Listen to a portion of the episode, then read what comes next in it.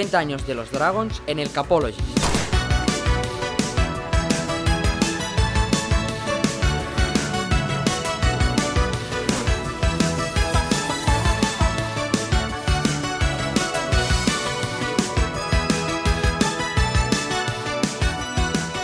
Hola, ¿qué tal? Bienvenidos de nuevo una vez más al Capologies. En esta ocasión para un podcast muy especial sobre eh, los 30 años de los Barcelona Dragons. El pasado día 24 de marzo se cumplieron 30 años del primer partido del eh, equipo de, Barcelona Dragons que le enfrentó a los New York Knights en el estadio olímpico de Montjuic. 30 años que han dado para mucho. Dio para que el equipo estuviera en actividad hasta el año 2003 y para que desde entonces su recuerdo y su legado continúe muy presente dentro del mundo del fútbol americano en, España, en Cataluña, en, muchos sitios a la vez. Entonces, eh, aquí en el Capologis hemos querido aprovechar esta fecha, esta efeméride, para recordar e intentar rememorar un poco lo que significó ese proyecto para muchas personas, no solo para los que trabajaron en ella, que hablaremos por ejemplo con Juan Jiménez, que, estaba eh, dentro del cuerpo técnico durante casi todo el proyecto, hablaremos con, con él,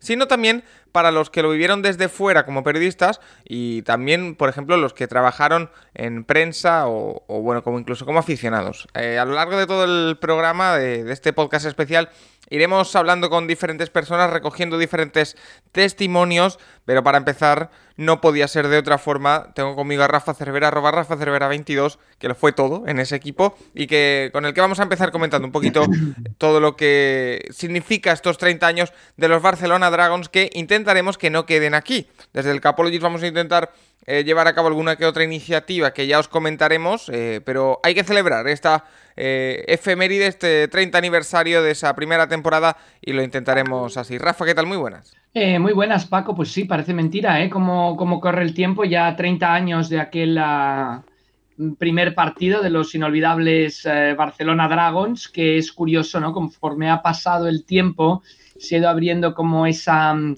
nostalgia, por así decirlo, ¿no? De, de los Dragons, de lo que fueron, gente que ni siquiera pudo ir a ningún partido, pero que los admira profundamente, ¿no? Es, curioso porque yo cuando voy a Green Bay me parece que veo a Lombardi, ¿no? Caminar por ahí al lado del estadio y, por la ciudad de Per, donde él vivía. Y claro, Lombardi ya no existe, ¿no? Y tampoco vi yo entrenar a Lombardi en ningún partido, pero hay ese mito, pues yo creo que pasa algo así un poco con los Barcelona Dragons y lo que significaron en, ah, para, bueno, como el único equipo de deporte profesional, eh, de fútbol americano profesional que, hubo y ha habido en España y también disputando en sus dos primeras temporadas y de ahí lo que celebramos hoy, una liga que se jugaba en dos continentes, una cosa que era totalmente nueva, novísima en, a principios de los años 90. Me parece que ahora el rugby hay algunas competiciones que, que sí que se disputan en dos continentes Em, y juegan entre ellos, pero, pero en otros deportes no habían existido hasta ese momento. O sea que también aquel primer partido de los Dragons contra los New York Knights es, pionero en enfrentar en una misma competición a dos equipos de dos continentes diferentes. Y que, eh, Rafa, eh, visto con perspectiva, yo por ejemplo lo que has dicho de gente que no vio ningún partido y que sin embargo los admira, aquí tienes uno. Levanto la mano porque por edad no me, no me tocó, pero eh, mientras más conozco la historia de los Dragons, que me estoy intentando empapar de ella, y, más conozco a la gente que formaba parte de ese equipo, más admiración tengo. No, no hay otra palabra para, definirlo. Pero eh, lo que te iba a preguntar es, ahora que se cumplen 30 años, em, tú miras atrás, tú que fuiste jefe de prensa, llegaste a ser general manager en los años finales del, del proyecto. ¿Cómo, ¿Qué es lo primero que se te viene a la mente cuando piensas en los Barcelona Dragons, mirando hacia atrás? Bueno, yo, creo que agradecimiento, ¿no? por haber vivido, por haber podido vivir esa etapa. O sea, un, más que, o sea, yo ni en mis sueños más em, espectaculares cuando crecí en México, yo sí que vi algún American Bowl por televisión y luego pude trabajar en American Bowl. Sí que vi partidos del NFL por televisión, la Super Bowl, y luego pude trabajar en la Super Bowl. Pero es que los de los Dragons, además con Jack Bignell a la cabeza, porque yo era un gran aficionado de Boston College la universidad que entrenaba Jack Bignell. O sea, tuve un perro que se llamó Flurry por el coreback de Boston College que justo entrenaba Jack Bignell en el, a mediados de los años 80. Que él viniera de entrenador a los Dragons, que pudiera yo conocer a gente, jugadores que admiraba o seguía como Mike Ruth, ganador del trofeo Outland en el 85, eh, No que viniera a jugar a los Barcelona Dragons, Eric Lindstrom, em, gente, bueno, Tony Rice, Tony Saka, o sea, toda una serie de jugadores que habías visto por televisión, encontrártelos y trabajar con ellos. O sea, imagínate que te dicen eso, ¿no? Que, que tú estás creciendo y que se va a organizar un equipo de fútbol americano de la NFL en Barcelona y que tú vas a trabajar ahí. Tú dices, a ver, ¿cuánto, cuánto has bebido, no? Cualquiera que te lo diga. O sea, es, un poco la... Mm, corrobora que los sueños, o sea, que la realidad, cuando es la mejor que puedes alcanzar, sobrepasa cualquier eh, sueño.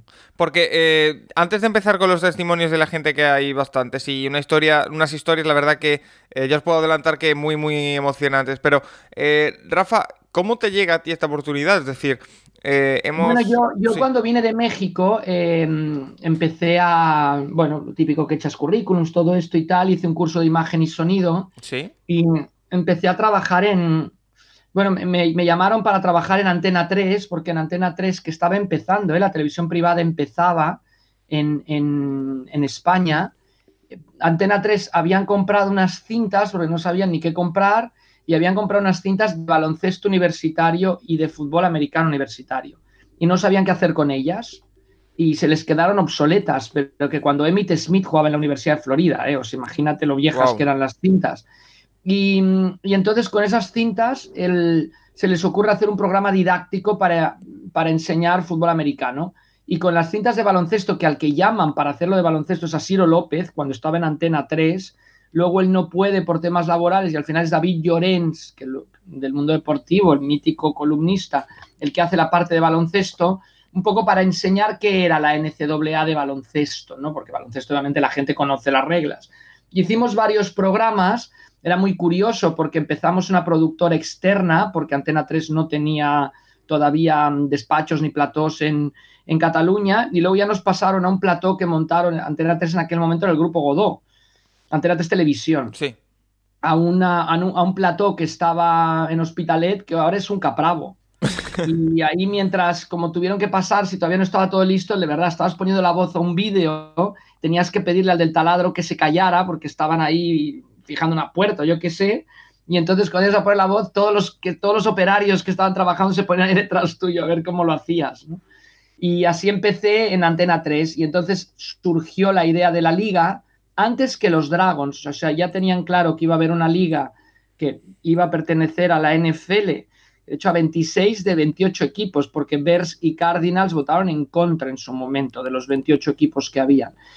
Y ya sabían que iba a haber una liga y, mm, y, estaban buscando vender los derechos de televisión y la agencia que llevaba toda la explotación, todo el lanzamiento de los Dragons en Barcelona, que era Gené y Asociados, llamaron a Antena 3 y, y me pasaron a mí que si queríamos comprar los derechos de los Dragons. Esto es como si llaman ahora a Movistar y te ponen con... me ponen a mí. Porque estás en el tercer tiempo, a ver si vas a comprar.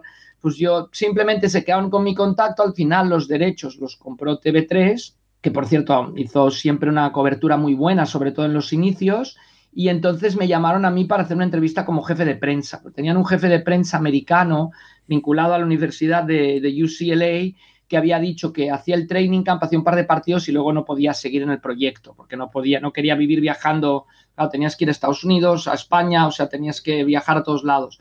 Entonces se fue mi mentor, se llamaba Bruce Tenan, la primer, primer mes, y luego ya me tocó a mí mm, quedarme como, como jefe de prensa. Yo arbitraba partidos de fútbol americano y la gente lo vincula a eso, pero no, o sea, salió más por el tema periodístico y el tema de Antena 3, no por el tema de, de que mm, dominar el reglamento por, hacer de árbitro en la liga local. Para que la gente vea y, se, y queda demostrado que las oportunidades vienen por donde menos te lo esperas, quizá. Y además es muy, muy curioso porque me enseñaron en la entrevista de trabajo una hoja de estadísticas y me preguntaron, pero, pero que, si sabía que era eso, ¿no? Pero yo, pues, pues, sí, ¿no? Tres, tres carreras, siete yardas, es bastante fácil.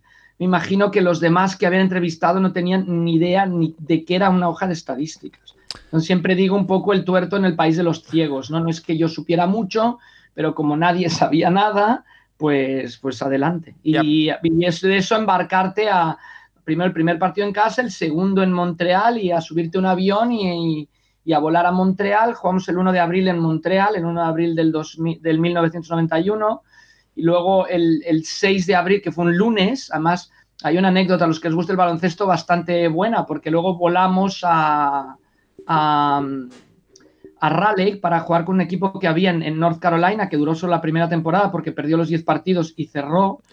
Y entonces llegamos ahí el, al día siguiente que la Universidad de Duke se había programado campeona de la NCAA, o sea que nos tocó todas las celebraciones de la Universidad de Duke, que, que se impusieron, me parece que en la semifinal a, a UNLV de Jerry Tarkenian, que era un mito y que iban a ganar, Duke sorprendió y dije, mira, me tocó estar ahí en, en, justo en, en, Raleigh, en North Carolina, eh, el día después, ¿no? El día de las celebraciones por la victoria de la Universidad de Duke del campeonato universitario del 91. Y mira, si te parece, Rafa, vamos a ir recordando, eh, porque tenemos ahí charlas pendientes con eh, Albert Arranz, con Oscar Botinas, periodista de, periodistas de la época. También hemos esta sí que debo decir que la grabamos antes, eh, la grabé yo con Juan Jiménez ayer, muy interesante. Entonces, vamos a leer alguna, alguna de las experiencias de los oyentes del Capologist que nos han dejado en, en, Twitter en arroba elcapologist, donde pedimos como siempre colaboración para bueno que nos dejaran sus recuerdos de, de los Barcelona Dragos. Mira, ejemplo, Cristian nos dice, eh, ¿qué recuerdos? Fue esta mi manera de conocer el fútbol. Creo que era el canal 33 los sábados por la tarde si yo no tenía partido de balonmano con el cole cuando veía a los bestias en uniformes alucinantes hacer cosas increíbles, siempre esperando alguna bomba del, quarterback. Un poco lo que tú has dicho, ¿no, Rafa? La, cobertura de, de TV3. Sí, en, aquella época no existía la televisión privada en España, estamos hablando de antes, de, eh, surge en 1990 y la gente se enganchó a la TVE, daba la Super Bowl en diferido. Sí. Y, o en directo la Super Bowl y algún partido de final de conferencia en diferido. Y las televisiones autonómicas em, tenían los derechos y cada sábado daban un partido en diferido. O sea, te daban el sábado el partido que se había jugado el domingo anterior, diferido en una hora, y la gente se lo bebía y le encantaba y se enganchó mucho aquí en Cataluña, pero también yo creo que otras autonómicas, que tampoco había tantas. Estaba la televisión vasca, eh, la televisión gallega, y yo creo que esas tres serían las que empezaron a darlo. No sé Telemadrid cuándo nace, pero, pero claro, que más tema de, ¿eh? de, que le echaron mano las autonómicas que nacían y, que, o que comenzaban y que era un, un producto excelente. Eh, más, eh, Alex Miro dice, recuerdo haber hecho un modesto álbum de recortes con todas las infos sobre dragons que aparecían en la vanguardia y que ilustraba con mis dibujos de cascos y logos. Tenía 12 años y seguía con mucha emoción las retransmisiones resumidas y en diferido, como dice Rafa, eh, que pasaban por TV3.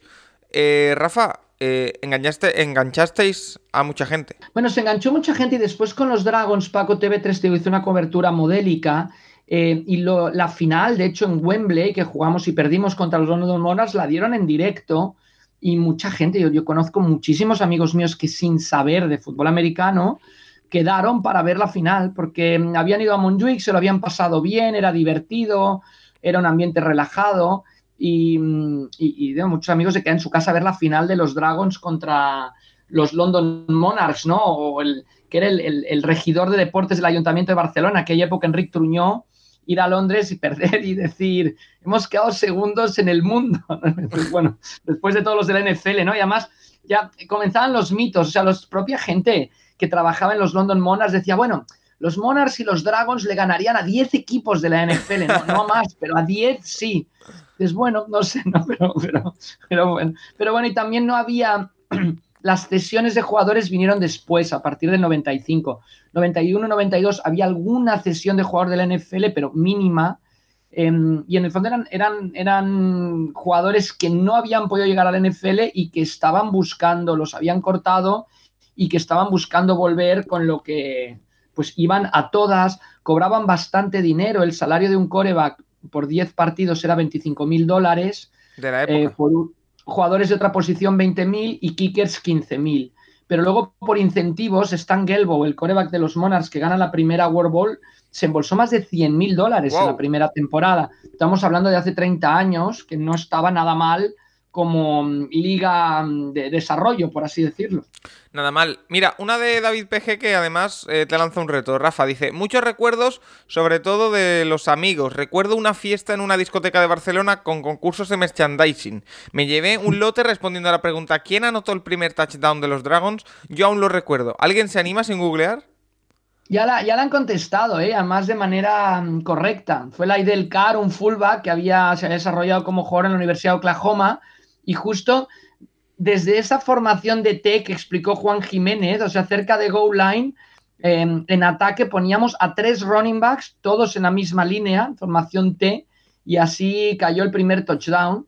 Sí. En el segundo cuarto de aquel partido, el tercero también el segundo cuarto, Gene Taylor, atrapando un poste que le lanzó Scott Ernie, y el tercero el propio Scott Ernie para dejar el partido en el segundo cuarto no sentenciado, pero sí muy bien encarrilado 19-0 y la defensa que él hizo, 11 sacks, Paco. ¿eh? Bajo la lluvia, los Knights querían eh, implantar un sistema de juego muy de pase, la, el ataque que le llamaban run and shoot, con cuatro receptores, sin fullback, pero sus bloqueadores no, no eran muy buenos en protección de pase, eso lo aprovechamos muy bien para ganar ese partido. Oye, Rafa, y es la primera parte de esta historia, lo de la discoteca de Barcelona, eh, yo necesito una explicación. Eh, y también un poco explica, la, sobre todo tú que estabas en prensa, la de malabares que tuvisteis que hacer para dar visibilidad a los Drowns. Que eh, es cierto que llega el primer partido y, hay 20.000 personas, pero eh, fue un auténtico.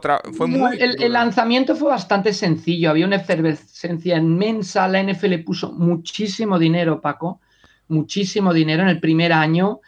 nos vinculamos en marketing a la empresa que estaba organizando la, inauguración de los Juegos Olímpicos, que una empresa que dependía del diario Sport, antes que el diario Sport fuera del grupo Z. Y, no, no, no, no, no te creas que fue tan, tan agónico. Yo, de hecho, nunca fui a ninguna fiesta ni nada, porque después de los partidos tenías que enviar las estadísticas a no sé cuántos sitios en Estados Unidos y tal para garantizar la cobertura, agencias de prensa, etcétera, por fax. No existía el email. O sea, la gente alucinará, pero no existía el email. Y tenía, sé, estábamos enviando dos horas faxes después del partido con las estadísticas que se hacían escritas en, una máquina de escribir, que, hacía yo el play-by-play del partido en directo, porque no había todavía los códigos que poco después ya la NFL implantó para hacer las estadísticas más rápido. O sea que olvídate eso de que ahora tú estás siguiendo en directo las estadísticas de un partido de los Browns. Eso no, no existía en aquella época. Oye, y voy a ser un poco indiscreto, Rafa. Eh, ¿Sabes qué discoteca eran las que se no, no, no, no, no, no, no, ni idea. No, pero si es que no estaba yo en la discoteca, de, verdad, ¿eh? Que, que o sea, los días de trabajo de partido eran tremendos, ¿eh? O sea, salir del estadio a las 2, 3 de la mañana. Además, en la NFL siempre hay un, hay un lema que, que mm, tú no te puedes ir eh, antes de que se vaya el último periodista. O sea, si tú estás trabajando en prensa hasta que el último periodista no acaba de escribir su columna, su artículo y esto, tú no te puedes ir.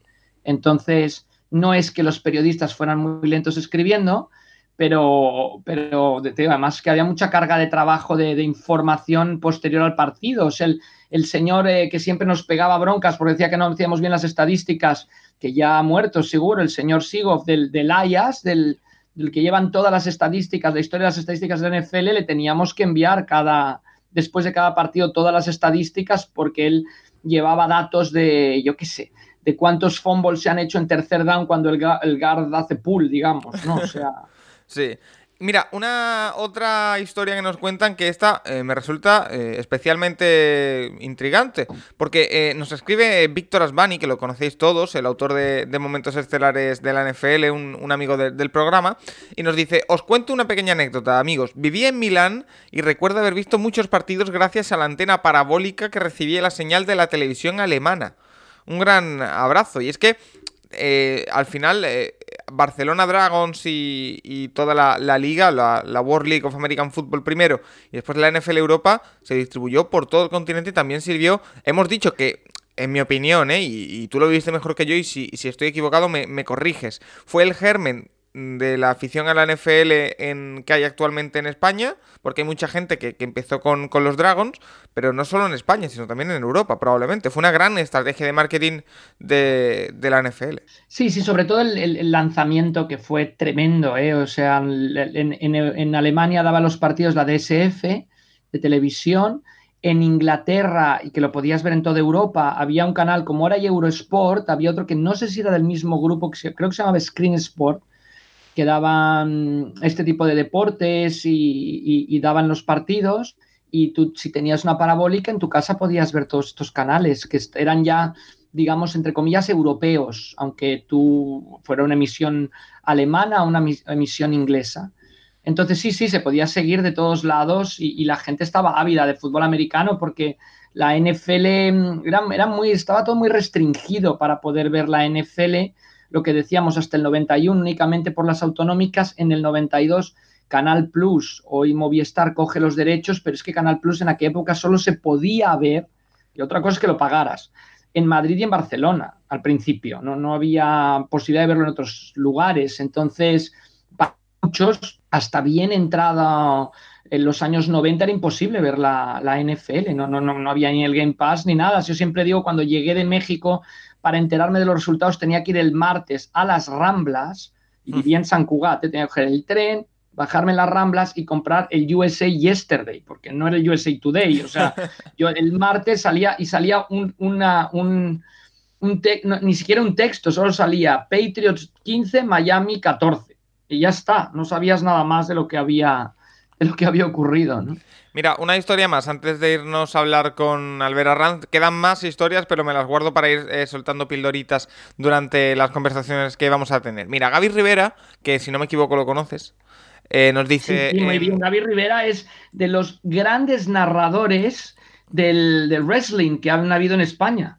Pues nos dice, en Dragon fui público, Balboy, estadísticas, speaker, me faltó ser pelota y mascota. No podría explicar una sola anécdota, pero me quedo con tener a Rafa Cervera y a Juan Jiménez de jefes. Amigos, ya lo eran. Como suelen decir, éramos felices y no lo sabíamos. Forza Dragons. Sí, sí, probablemente tiene razón Gaby, eh, que fue speaker en la última, el speaker técnico, ¿no? El speaker de fútbol americano, porque Gaby sabe muchísimo, había jugado en los piones del Hospitalet, fue campeón sub-20, campeón junior de España de fútbol americano y, desde luego, o sea, ¿no? de esas cosas que cuando las aprecias es cuando no las tienes, ¿no? Nos dicen que cuando en verdad aprecias algo es cuando ya no lo tienes, pues probablemente pasó aquello con, con los Barcelona Dragons y además con Gaby vivimos una etapa muy buena, la última, quizá no de llevar tanto público, pero sí que el producto, el entretenimiento con las cheerleaders que dirigía Martínez, con toda una serie de, de elementos de audios, vídeos que grabábamos con los jugadores después de hacer una,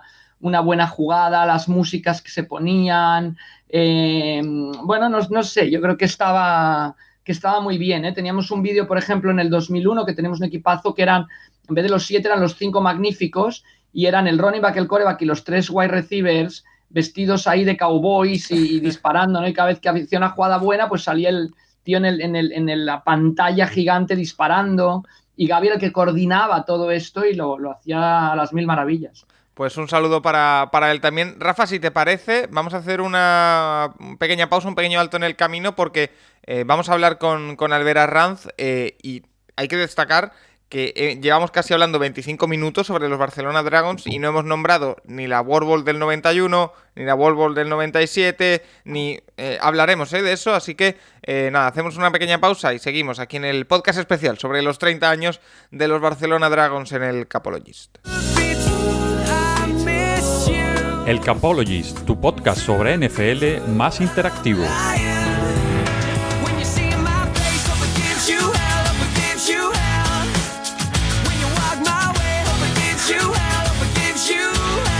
Es momento de empezar a hablar con más personas que también vivieron en primera persona eh, lo que fueron los Barcelona Dragons, que como decimos hoy, bueno, el pasado día 24 cumplían 30 años desde su primer partido oficial y que dejaron pues una huella pues prácticamente imborrable, quien podría decirse dentro del fútbol eh, americano nacional y de la afición que hoy en día es más eh, extensa que antes, pero que es el germen de esa afición se encuentra en ese proyecto que nació y que ahora se cumplen 30 años de su primer partido. Una de las personas que lo vivió en primera, eh, de primera mano fue Albert Arranz, que estuvo durante varios años siendo speaker de los partidos de los Barcelona Dragons eh, cuando jugaba como local. ¿Estoy, eh, ¿Estoy en lo cierto, Alberto, no? Pues sí, muy buenas. Eh, aquí un fan del, de Capologist intentando superar los problemas de memoria, que no es mi fuerte en ninguno de los aspectos de mi vida, pero vamos a tratar de, explicar una, una, historia magnífica que transcurrió entre 1993 y yo diría que el año, y me baila la fecha, el año en que los Dragons eh, se trasladan al mini estadio yo fui speaker en el Estadio Olímpico, si no me corrige don Rafa Cervera, que para eso es eh, una auténtica enciclopedia. Yo fui speaker de los Dragons entre el 93, eh, que llegaron los American Bowls y para eso me contrataron. Y de ahí ya me quedé eh, haciendo de speaker en la franquicia catalana de la World Bowl hasta su traslado desde el Olímpico al, al mini estadio. Así que un tiempecito ligado al, equipo de fútbol americano, sí. Un Albert vaya, vaya memoria por eso de las American Balls, ¿no, Albert? Ahí los 49ers, los Steelers, los Raiders, los Broncos. 93 y 94 se disputaron dos. Sí, sí, sí. un, éxito, yo creo, eh, tanto de público como sobre todo de organización. Y, y fue espectacular porque era a, nivel de todos los que éramos amantes del fútbol americano, era como tener una, entre comillas, Super Bowl en tu casa. Ya sé que no tenía la trascendencia porque era un partido de pretemporada, pero para todos los locos del fútbol americano que eh, habíamos empezado a seguir este deporte a nivel local, ¿no? Con los, los Buffals de Poblenou, los Barcelona Drags, los Barcelona Boxers, eh, etcétera, pues que vinieran los mayores, los profesionales, los de verdad, los que veías por la tele, y los tuvieras aquí, eh, era un sueño convertido en realidad, ¿no? Albert, yo es que tengo un problema y me, ha pasado, porque ya te tuvimos en el, en el podcast eh, en, la, temporada pasada, eh, y es que me pongo muy nervioso cuando vienes tú al, programa, porque, porque fíjate... estás conmigo en el ONA Esportiva de Onda Cero Cataluña cada, mes, amigo. Claro, pero ahí, mandas tú, pero claro, para todo aquel que no lo sepa, porque fíjate, no, no he presentado a Albert Arranz, no he dicho quién es, porque ya todo el mundo te conoce. Pero eh, Albert es ahora mismo uno de los periodistas más reconocidos. Eh, no sé si llamarlo temática baloncesto, pero sobre todo en, Cataluña, periodista de Onda Cero, con reputadísimo, y, me pongo nervioso. Y no sé. y, digo, tengo que hacerlo bien, que me está escuchando Albert, no sé. Y, he hecho una presentación, la verdad, bastante mala. Pero bueno, eh, vamos a, a, seguir hacia adelante. como decíamos, Albert. Eh, llegas con las World Bowls, después te encuentras con la experiencia de, NFL Europa, después del parón de, esa eh, World League of American Football, que era primero, como ha contado Rafa en la primera parte del podcast, eh, a caballo entre Norteamérica y, Europa, pasa a ser solamente Europa. ¿Y qué experiencia tienes de, esa liga? Porque sí que es verdad que empiezas con la World Bowl, que sí que era más conocido por el tema NFL, por todo... Sí, la American, American, American Bowl. perdón. ¿Y cómo, la experiencia después con NFL Europa, ¿qué tal? Y con los eh, bueno, yo creo que ahí coincidimos todos y seguro que Rafa ya ha hecho alusión. Hay un antes y un después eh, del parón y de la corrección del formato del campeonato para entendernos y la salida de las franquicias mm, de América del Norte, porque también había equipo en, en Canadá, en Montreal, yo creo que ahí mm, el suflé bajó un poco, ¿no? Eh, es verdad que se mantuvo un grupo de fieles irreductibles, pero la expectación que había captado a mucha gente ajena al mundo del fútbol americano no entendieron eh, esa reestructuración, la identificaron con el mero hecho de hacer dinero, mm, que no niego que hubiera, evidentemente, como en todo negocio deportivo profesional, una gran parte de ello, pero yo creo que se descabalgaron, se desilusionaron y quedamos, pues eso, los más fieles, ¿no? Eh, pero aún y así, eh, yo creo que fue un fenómeno, fue una, una, aparición eh, con un éxito insospechado, porque yo creo que la gente aprendió y luego se olvidó. yo creo que la gente aprendió que el deporte es un entretenimiento, más allá de identificarse con unos colores. Y me, da la sensación que eso quizás sea de las cosas más positivas que, trajo el paso de los Barcelona Dragons. Es verdad que hubo gente que se hizo muy de los Barcelona Dragons, pero yo creo que había mucha gente que simplemente veía en los partidos del equipo de la ciudad condal eh, la oportunidad de pasarlo bien. Yo no recuerdo, por ejemplo, nunca jamás, eh, yo en mi época preprofesional y en mi época profesional he asistido a, muchos partidos. Hablo exclusivamente de la ciudad condal. ¿eh? Luego, sí es verdad que he tenido experiencias como la que voy a explicar en, en, otros lados ¿no? del mundo, pero yo no recuerdo ni en el Palau Blaugrana, ni en el Olympic de Badalona, ni en el No Congos de Manresa, eh, que la gente cuando sonaba música se pusiera a bailar en las gradas. Yo esto no lo recuerdo. La gente habla o con el de al lado o se va al, bar a comprar un perrito caliente.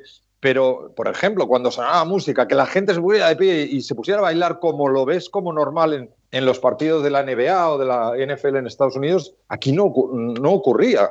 Y sin embargo, esa cultura de, del entertainment, del pasarlo bien, del olvídate de tus problemas y que si ganan los tuyos bien, pero si no también disfruta del espectáculo, pasa una buena tarde, yo creo que eso es una de las herencias que dejó el fútbol americano en su paso por Barcelona y que desapareció de nuevo, porque tampoco lo he vuelto a ver ahora, ¿no? Rafa. Sí, yo, yo al verte en esa línea que yo no era el, el, deporte más o el espectáculo más familiar. O sea, era común ver familias enteras eh, siguiendo los partidos y sin el problema que el de al lado pues esté insultando, esté, bueno, una serie de cosas que cuando tienes hijos pequeños y los llevas, depende a qué deportes, pues uff, ¿no? Quizá lo que les estás sugiriendo en casa o diciendo en casa luego en el estadio es un poco diferente, ¿no? Y no pasaba esto, desde, desde luego, era, era un espectáculo totalmente blanco, digamos. Sí, yo creo, yo creo que sí, yo creo que, eh, ya te digo, esa, esa parte lúdica del, deporte, más allá de la identificación con unos colores y de darle la trascendencia al resultado, eh, yo creo que tuvo que ver. La prueba es que, corrígeme Rafa si me equivoco, pero las asistencias al estadio tuvieron eh, más o menos una, una media aceptable que no oscilaba demasiado. en función de que si los resultados eran buenos o no, ¿no? Eh, no, correcto. La media podríamos decir que estuvimos por delante de 20.000, bastante por delante de 20.000 en los dos primeros años. Después hay el parón que dices y caes a una media de 12, 14, pero bastante estable. Oye, eh, Rafa, ¿y en cuántos afecta a vosotros? Ya lo ha comentado un poquito Albert, pero también quiero escucharte a ti. Ese parón de dos años, ya no solo por el hecho de cambiar después el formato a una, a una competición solo europea, sino el hecho de parar dos años cuando habías arrancado de forma tan efervescente, eso afectó también. No, totalmente, Paco. Es, es lo que ya lo he dicho, Albert, era otra liga, era otra cosa. Eh, ¿Desde dónde venían los jugadores? Antes los jugadores no venían de NFL, ahora sí, se convierte en una liga más artificial. En realidad, se convierte en una liga que es muy difícil para el seguidor. Mm, seguir, perdón el ser redundante, un jugador porque de un año para otro te lo cambian sea bueno o malo, si es malo porque no puede jugar en la NFL y si es bueno porque se va a la NFL. Y entonces cogen mucha relevancia en esa segunda etapa, pues personajes como Angoy, como Champín Vernon, porque son como el mexicano Marco Martos, que como era no, no norteamericano national que se llamaba, que podías tener siete, pero como aquí la cuota del nivel de España no nos daba para tener siete, pues viene Marcos, viene Marco Martos, viene Carlos Rosado, y cogen mucha relevancia porque repiten, porque es que era muy complicado a nivel de promoción y a nivel de seguimiento el hecho de cambiar la plantilla, el 80% de tu plantilla de un año para otro. Mientras que del 91 al 92, la defensa, los 11 titulares de defensa del 91, 10 repiten en el 92. Mira. Con lo cual era más fácil, ¿no? Para la gente el seguimiento y un proyecto más fácil de explicar. La NFL vuelve, pero no acaba de tener claro cómo ni, ni cuáles son sus prioridades, entonces hay prioridades que se cruzan. Lo que siempre digo yo, por un lado tienes que desarrollar jugadores de aquí, tienes Angoy, que es un magnífico chutador, y por otro lado, los Minnesota Vikings te ceden un kicker. ¿Y qué hace Jack Bignell? Bueno, pone Angoy, que chutaba mejor que el de los Minnesota Vikings, pero entonces los Vikings que te están dando la pasta para la liga se enfadan, ¿sabes? Era una serie de contrasentidos que yo creo que son los que acaban por, por, por, por acabar, por matar a la liga. Mira, eh, de, hecho, permíteme simplemente, eh, aquí se produce en la primera etapa, eh, insisto que a veces la memoria me falla y si me equivoco me corrija Rafa, pero pasa a ser un ídolo de, de, la gente que asistía a la primera etapa a los partidos de los Dragons un tío que se llama Eric Naposki y que no tiene ningún tipo de vínculo con, la, con Barcelona, ni con España, ni con Europa. Y, mm, corrígeme, esa es la primera etapa, ¿verdad, Rafa? Sí, sí, sí, sí, claro, claro. Durante dos años se convierte en un ídolo mm, absoluto. Pero claro, después ya no engarza nadie, nadie coge eso fuera de los Nationals, eh, nadie coge ese papel de ídolo de, la afición porque, porque cada año es distinto, ¿no? Entonces era un poco ir a, ver, a ver quiénes nos han traído, ¿no? pero eh, sabiendo perfectamente, como decía Rafa, que el año que viene no van a estar. Entonces, eh, pues eso, sí, Kidna maravilló en su temporada de la, de la consecución de la World Bowl del 97, pero chao, se acabó. Bueno, luego lo retomamos, creo que estuvo en Cincinnati a través de la tele, pero, pero de ahí se acabó. Entonces, era muy difícil. Eh, acostumbrados aquí como estamos a buscar referencias, ídolos y fidelidades, era era muy difícil en esa segunda etapa. Mira, me la habéis puesto votando porque eh, otra de las historias que nos cuentan es Giorgio de la Jungla, dice, la World League, eh, la World Bowl ganada en nuestro estadio y la celebración del gran Iván Invernom. Piel de gallina recordándolo. Año 97, Rafa, se juega la final de la World Bowl en, el Olímpico de, de Montjuic y con 31.000 personas en las gradas se consigue un título que eh, ya hemos dicho que no parecía lo más importante, pero que al final también congregó a mucha gente que se había escapado ya en el primer año, en el 91, y que también es eh, algo para recordar. sin, lugar a dudas, sin lugar a dudas, maravilloso aquel año. Lo que pasa es que también la NFL iba año a año ratificando que continuaba la competición. Entonces acaba esa final y la NFL no anuncia hasta cuatro o cinco meses después que se va a seguir jugando en el 98 con lo cual la posibilidad de capitalizarlo fue bastante complicada. Pero sí, una final maravillosa y destacaba Iván Invernón que hace un sack en la World Bowl, ¿eh? el, el, gran champi, que, bueno, un personaje sin lugar a dudas que se convirtió en mítico y un ejemplo de cómo una persona puede eh, maximizar sus habilidades, em, sus fuerzas, ¿no? Que, que se dice en el SWAT este famoso, para llegar a codearse con los mejores durante varias temporadas. Es un, papel muy, muy relevante el que, el que realizó como defensive end Iván uh, Champin Vernon. Eh, Alberto, ¿estabas allí? ¿Recuerdas eh, aquel día? Sí, sí, claro. Sí, sí, lo recuerdo, aunque, em, bueno, voy a confesar que el recuerdo se desvanece un poco con la celebración posterior, ¿no? Porque la celebración posterior merece un capologist eh, secreto. Aparte. Sí, hay alguna foto de que mis hijos se meten conmigo todavía de la celebración posterior. Sí, sí, sí. Eh, pero, pero sí, por supuesto, es un día maravilloso. Eh, además, en una tarde magnífica, porque ahora que se recuerda el 30 aniversario del primer partido frente a los New York Knights, yo el recuerdo que tengo es de la constatación del temor de que los Juegos Olímpicos de Barcelona fueron un fiasco. Me explico. Eh, en el año 91 se había inaugurado, eh, a pelo de nuevo a Rafa, el Estadio Olímpico remodelado para los Juegos, eh, el que iba a ser la gran, el gran escenario de los Juegos del 92. Y en esa noche, en el 91, cae el diluvio universal y aparecen goteras en el interior del estadio, pero a tutiplén.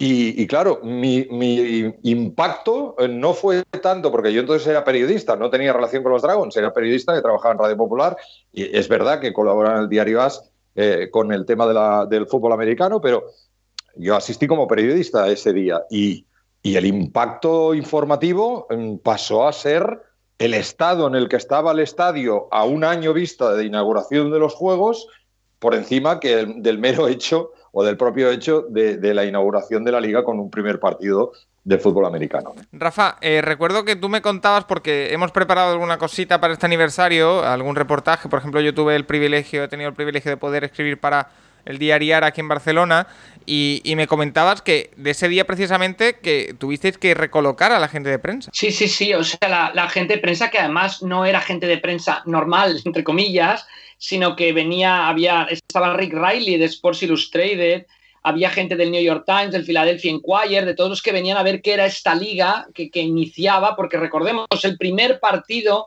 entre un equipo europeo y un equipo norteamericano. Los, los Knights son el primer equipo que viaja a Europa para jugar a fútbol americano profesional, en un partido de verdad, no, no en American Bowls. Y, fue muy curioso. Hay un espacio en Montjuic donde se ponen la, venta de, perritos calientes, refrescos y tal. Todo eso lo convertimos en, tribuna de prensa, porque en Montjuic, con el aire que hace, llovía, llovía horizontal. O sea, la, la tribuna de prensa está techada. Bueno, ¿qué más da? Está empapada. El palco mismo, solo se podía sentar la gente arriba del palco. Todo lo de abajo estaba mojado. Lo que dice Albert, goteras por todos lados bueno, se hizo un trabajo de Tetrix, ¿no? De recolocar a toda la prensa, que al final acabó con, bastante éxito, pero estábamos escribiendo las estadísticas y tenías a la persona ahí vendiendo las cervezas detrás tuyo, o sea, no, o al lado más bien. Oye, y Albert, eh, me, ha dicho un pajarito que mm. tú tuviste algo que ver en una historia que pone en común a los Barcelona Dragons y a Krankel, un famoso jugador del Fútbol Club Barcelona de los años 80 o un pelín antes. No, no, en los, en los 80, bueno, finales del, de los 70, principios de los 80, pero me pillas absolutamente fuera de juego de memoria. O sea, pues mira, no, me enseña voy, a... No, Albert, Albert, como periodista, después estuviste escribiendo para el Marca, ¿no? Sí, sí, dos años en el Albert, eh, Albert hizo la mejor cobertura para el Marca de la, de la preparación de Angoy como kicker, que yo me acuerdo que fui a la CNN a mandarle fotos al ver para poderlas publicar en el marca. Y hicimos ahí en Atlanta. Y sí, destapaste el tema este de que los Dragons le habían ofrecido, bueno, la liga le había ofrecido a Krankel la posibilidad de ser chutador de los Dragons. Sí, sí, sí, correcto. Ahora sí, ahora sí. Es que han pasado, ¿cuántos años han pasado? Es que, bueno, 25, 25 tirar 25 años atrás. Bueno, pues Hansi Krankel fue un delantero del Fútbol Club Barcelona que el Barça fichó porque hizo un maravilloso Mundial de Argentina del 78 de, fútbol. Eh, fue eh, uno de los grandes héroes de la Recopa del 79 en Basilea que el, Barcelona gana al Fortuna de Düsseldorf en la gran primera emigración de la afición del Barça, que se plantaron 30.000 eh, catalanes allí en, la, sede de la final en, en Basilea. Eh, y era un ídolo, un ídolo de, masas y efectivamente, eh, bueno, pues una de las eh, noticias de, esa temporada fue que la, posibilidad que le habían ofrecido a Hansi Krankel de, poder convertirse en kicker. Sí, sí, sí, es cierto, ahora lo recuerdo. Y mira, nos dice Lady Londoner también que para ella su recuerdo favorito es ver jugar a Angoy, que lo hemos introducido ya el tema aquí, pero eh, hablábamos de que quizá faltaban eh, referentes, que se quedaban mucho con los jugadores nacionales porque eran los que repetían. Quizá el, del que la gente más se acuerda de esa última etapa, Rafa, sin duda es de Angoy. Bueno, Angoy estuvo desde el 97 hasta el 2003 y, y tuvo temporadas alucinantemente buenas. O sea, en el 99 mete cinco field goals en la décima jornada para clasificar a los Dragons para la World Bowl en un partido contra los Galaxy, que no sé si ganan los Dragons en la prórroga o en el último chut, que, le dio una. Bueno, tuvieron que llevar al hospital la mujer del coordinador de defensa de los Dragons, que se desvaneció ahí. Imagínate los nervios del partido. Del partido. Y aquel año Angoy le gana en touchbacks cuando se chutaba cinco yardas más atrás que ahora, los kickoffs en el fútbol americano profesional. Le gana en touchbacks a David Akers, que después triunfó en los Philadelphia Eagles lo fichan los Denver Broncos y ahí quizá hubo una mala gestión de los Dragons de no haberle dado un poco, arroparlo un poco más, ir con él a Denver como se hizo en Atlanta cuando fue a aprender a chutar y él, los Broncos tenían que ir a un partido a Australia, un American Bowl y al final prefiere volverse para Barcelona, pero Angoy no es que solo fuera un referente, sino es que mm, era uno de los mejores kickers de la liga, se llegó a convertir en el, en el jugador que más puntos había conseguido en la historia de la, de la competición. Y eh, Albert, un poco ya para, ir cerrando, eh, hemos comentado ya esa World Bowl del, 97, pero em, al final no hemos hablado de lo que tú hacías en, cada partido de los Dragons, que era ser el speaker. Me gustaría un poco que me, nos explicaras. Bueno, yo creo que, creo que en la, anterior intervención que tuve en este fantástico podcast que tenéis eh, el año pasado, fue el año pasado ya. ¿Fue el año pasado ya? Fue eh, casi un año, ¿eh? Los Tampa Bay Buccaneers solo habían ganado una Super Bowl cuando aquella intervención. Es correcto. Eh, pues eh, ya lo comentamos un poquito, pero bueno, para aquellos que no sí, escucharon para aquel un día. Poco la memoria, sí. Bueno, pues eh, nada, yo conocí a Oscar Botinas y a Rafa, como os digo, porque eh, estaba cubriendo como periodista la primera fase de la presencia de los Dragons en la liga y entonces, como yo trabajaba en la radio, pues me propusieron la posibilidad de ser el speaker técnico, o sea, el que daba la, información eh, de la jugada que se producía en cada momento, de algunos que otros anuncios, avisos internos, en fin. Y, nada, entonces, eh, por supuesto que di el paso adelante. Eh, en un principio creyeron que, que no podría desarrollar, bueno, yo al menos percibí que no, no tenían total seguridad que pudiera llevar a cabo ese trabajo, pero la verdad es que me lo pusieron muy fácil porque eh, tenía conmigo una serie de spotters que me cantaban distancias, movimientos, información, placajes eh, me identificaban jugadores y entonces yo únicamente tenía que coger esa información y en cinco segundos verbalizarla, ¿no? Eh, la verdad es que fue que no es fácil, una experiencia maravillosa. Bueno, no lo sé, pero no, no, no, no, sé si es fácil o es difícil, pero en cualquier caso me, ayudaron muchísimo. Em, pero lo que me permitió fue vivir, y eso sí es inolvidable, el día a día de una franquicia eh, con más o menos importancia, más o menos trascendencia, pero el día a día de una franquicia por dentro, ¿no?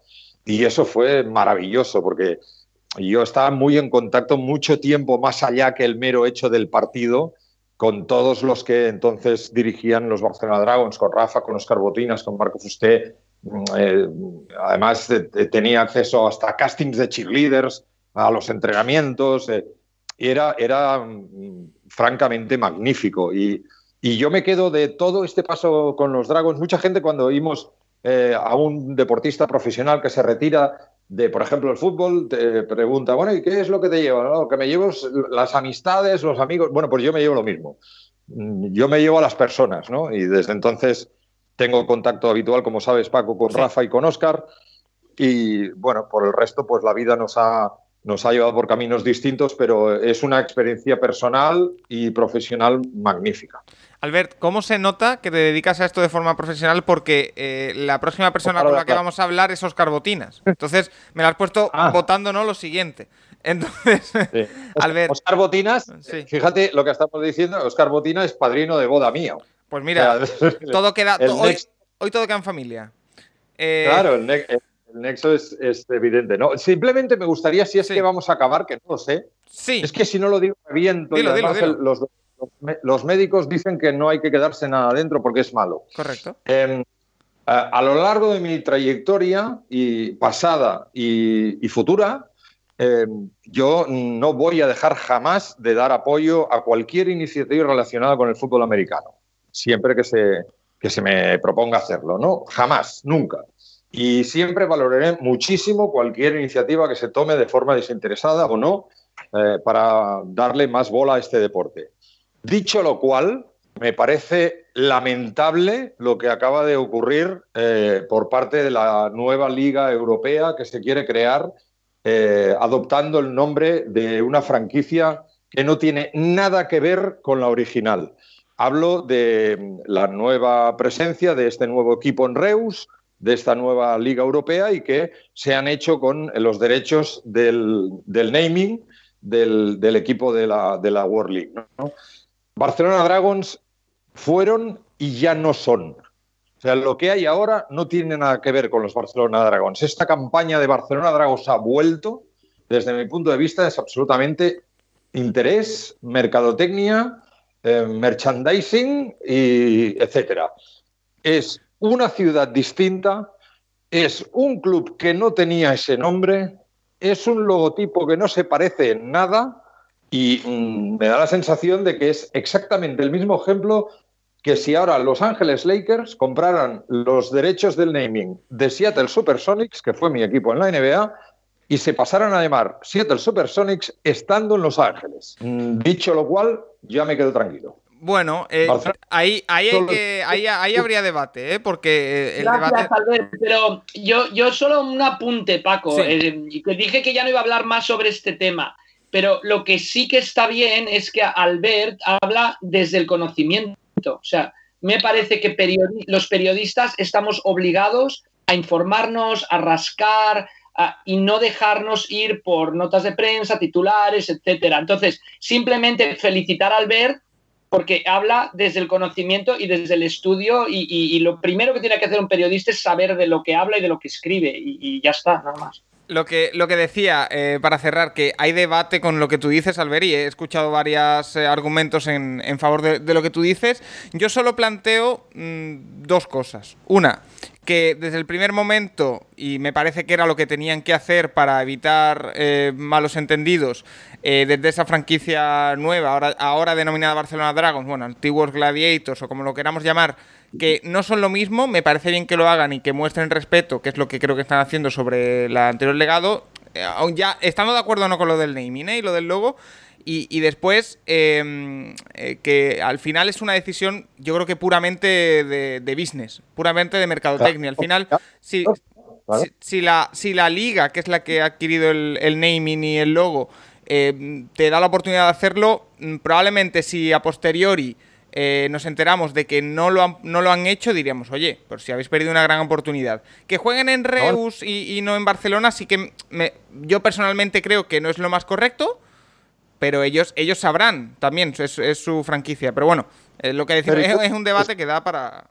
Escucha, yo entiendo, yo entiendo que tú hagas, tengas la oportunidad de nace el proyecto de la Liga Europea, ¿vale? Sí. Entonces, antes de hacer ningún movimiento de ningún tipo, que tú te plantees, oye, mira, jugamos en Barcelona, hablamos para ver si podemos recuperar el nombre de Barcelona Dragons y volvemos a reflotarlos, eso me parece una buena idea. Pero eso no ha sido así.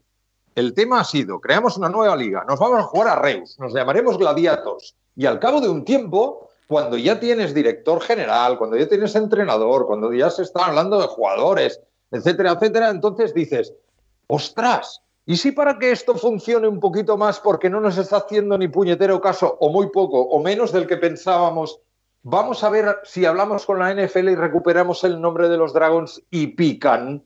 Porque ese es el tema, y pican. Bueno, pues habrá quien habrá picado. Yo no. Pues ahí queda. Eh, otra, otra duda para mí muy grande es el producto, ¿no? O sea, tú te puedes llamar de una manera, los chocolates estos belgas que son tan buenos, pues bueno, si, no sé, mis sobrinas hacen unos chocolates, están muy bien, pero no va a llegar el producto a ser ese, ¿no? Yo creo que también es una cosa que nadie lo ha comentado, que no se sabe cómo se va hacer el producto, pero que en los Dragons jugó John Kidney, en la liga jugó Kurt Warner, jugó Laroy Glover, jugó, bueno, bueno, etcétera. Podríamos estar aquí 15 minutos repasando nombres de los que después triunfaron y se han ganado la vida magníficamente y siguen viviendo el fútbol americano gracias a haber venido a Europa. El producto también me queda a mí un poquito más... Es diferente, sí. Sí, sí, sí. Y, vosotros, tanto tú, eh, Rafa, como Albert, lo vivisteis de cerca, lo vivisteis de dentro y vais a saber mucho más que casi cualquier otra persona de lo que es, son los Dragons y lo que... pero, es un debate más periodístico, ¿eh? ya sin meterme en el, en el tema, pero yo creo que los periodistas hoy en día seguimos teniendo la obligación de, de, investigar. Sí. Creo, ¿eh? Sí, sí, o sea, quizá Albert y yo, como somos muy mayores y entre ambos sumamos ya más de 100 años, me parece, pues tenemos esta parte de experiencia, pero, pero yo creo que, bueno, no sé. Ya está, lo dejo aquí, no, no, no hablo más. bueno, Al Albert Arranz, como siempre, un auténtico placer tenerte en el Capologis en este podcast 30 eh, aniversario de los Barcelona Dragons, que te seguimos escuchando en Onda Cero, que eh, a ver si podemos escucharnos eh, pronto, esta vez dirigiendo tú y así no me pongo tan nervioso y que, y que nada, que hasta la próxima. Eh, la próxima vez nos escuchamos en mi programa, pero el vuestro ya es referencia en el mundo del fútbol americano, chicos. el proyecto nació con ilusión, pero ahora ya camina con pasos de gigante, así que adelante y a mantenerlo. Un abrazo a todos. Un abrazo. Gracias, Albert. Recuerda que puedes escribirnos a nuestro Twitter arroba elcapologist para sugerirnos, preguntarnos lo que quieras cada semana.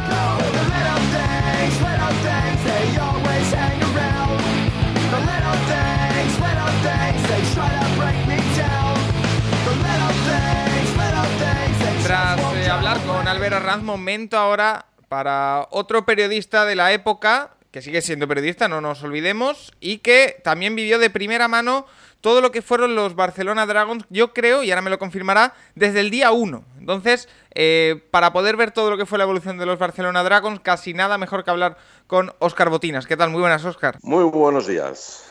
Rafa sigue aquí conmigo. Oscar, como decía, si no me equivoco, lo viviste desde el día 1. Desde, sí, desde el antes del día 1. Y yo lo viví desde fuera, desde el embrión. Y como, porque hoy, hoy, como decíamos, bueno, hoy no, estoy empeñado en decir que soy, pero estamos hablando del día 26 y fue el miércoles 24 cuando se cumplieron esos 30 años del primer partido. Eh, ¿qué, tiene, ¿Qué recuerdos tienes de aquel eh, primer partido? Hemos hablado mucho de épica, de, mucha lluvia, de que eh, el Estadio Olímpico tenía goteras, pero ¿cómo lo recuerdas tú? yo recuerdo estar en... Yo trabajaba en el diario Sport y recuerdo de decir, me voy al estadio y el jefe de, la sección me dijo, no vayas, que no se va a hacer el partido porque está diluviando y es imposible que se juegue. Entonces, a partir de aquí, subir a, a Montjuic ya fue un poquito caótico por la lluvia y a partir de ahí empezó una experiencia nueva, que fue ver un deporte nuevo, con una afición nueva y con una inclemencia del tiempo inesperada. Y aquel cóctel, pues y yo creo que fue, no sé, fue fantástico. Para ser el primer día, eh, creo que la lluvia ayudó a que todo saliera redondo. Rafa, lo hemos hablado ya, pero sí, la lluvia incluso ayudó a fidelizar y creo que esto no lo hemos comentado antes, se, regal se, se, les obsequió a los, que, a los valientes que fueron a ese partido con entradas para el siguiente contra Orlando y, y se dobló la afluencia de público. Sí, una entrada por persona, tú tenías que enseñar tu ticket de aquel partido, pero es que contra Orlando Thunder en otro día increíble. Fueron más de 40.000 personas, al, subieron más de 40.000 personas a Montjuic. Otro gran espectáculo porque ganamos los cuatro primeros partidos de la temporada, incluido este contra Orlando, que fue la cuarta jornada. Eso fue después de un viaje a Norteamérica.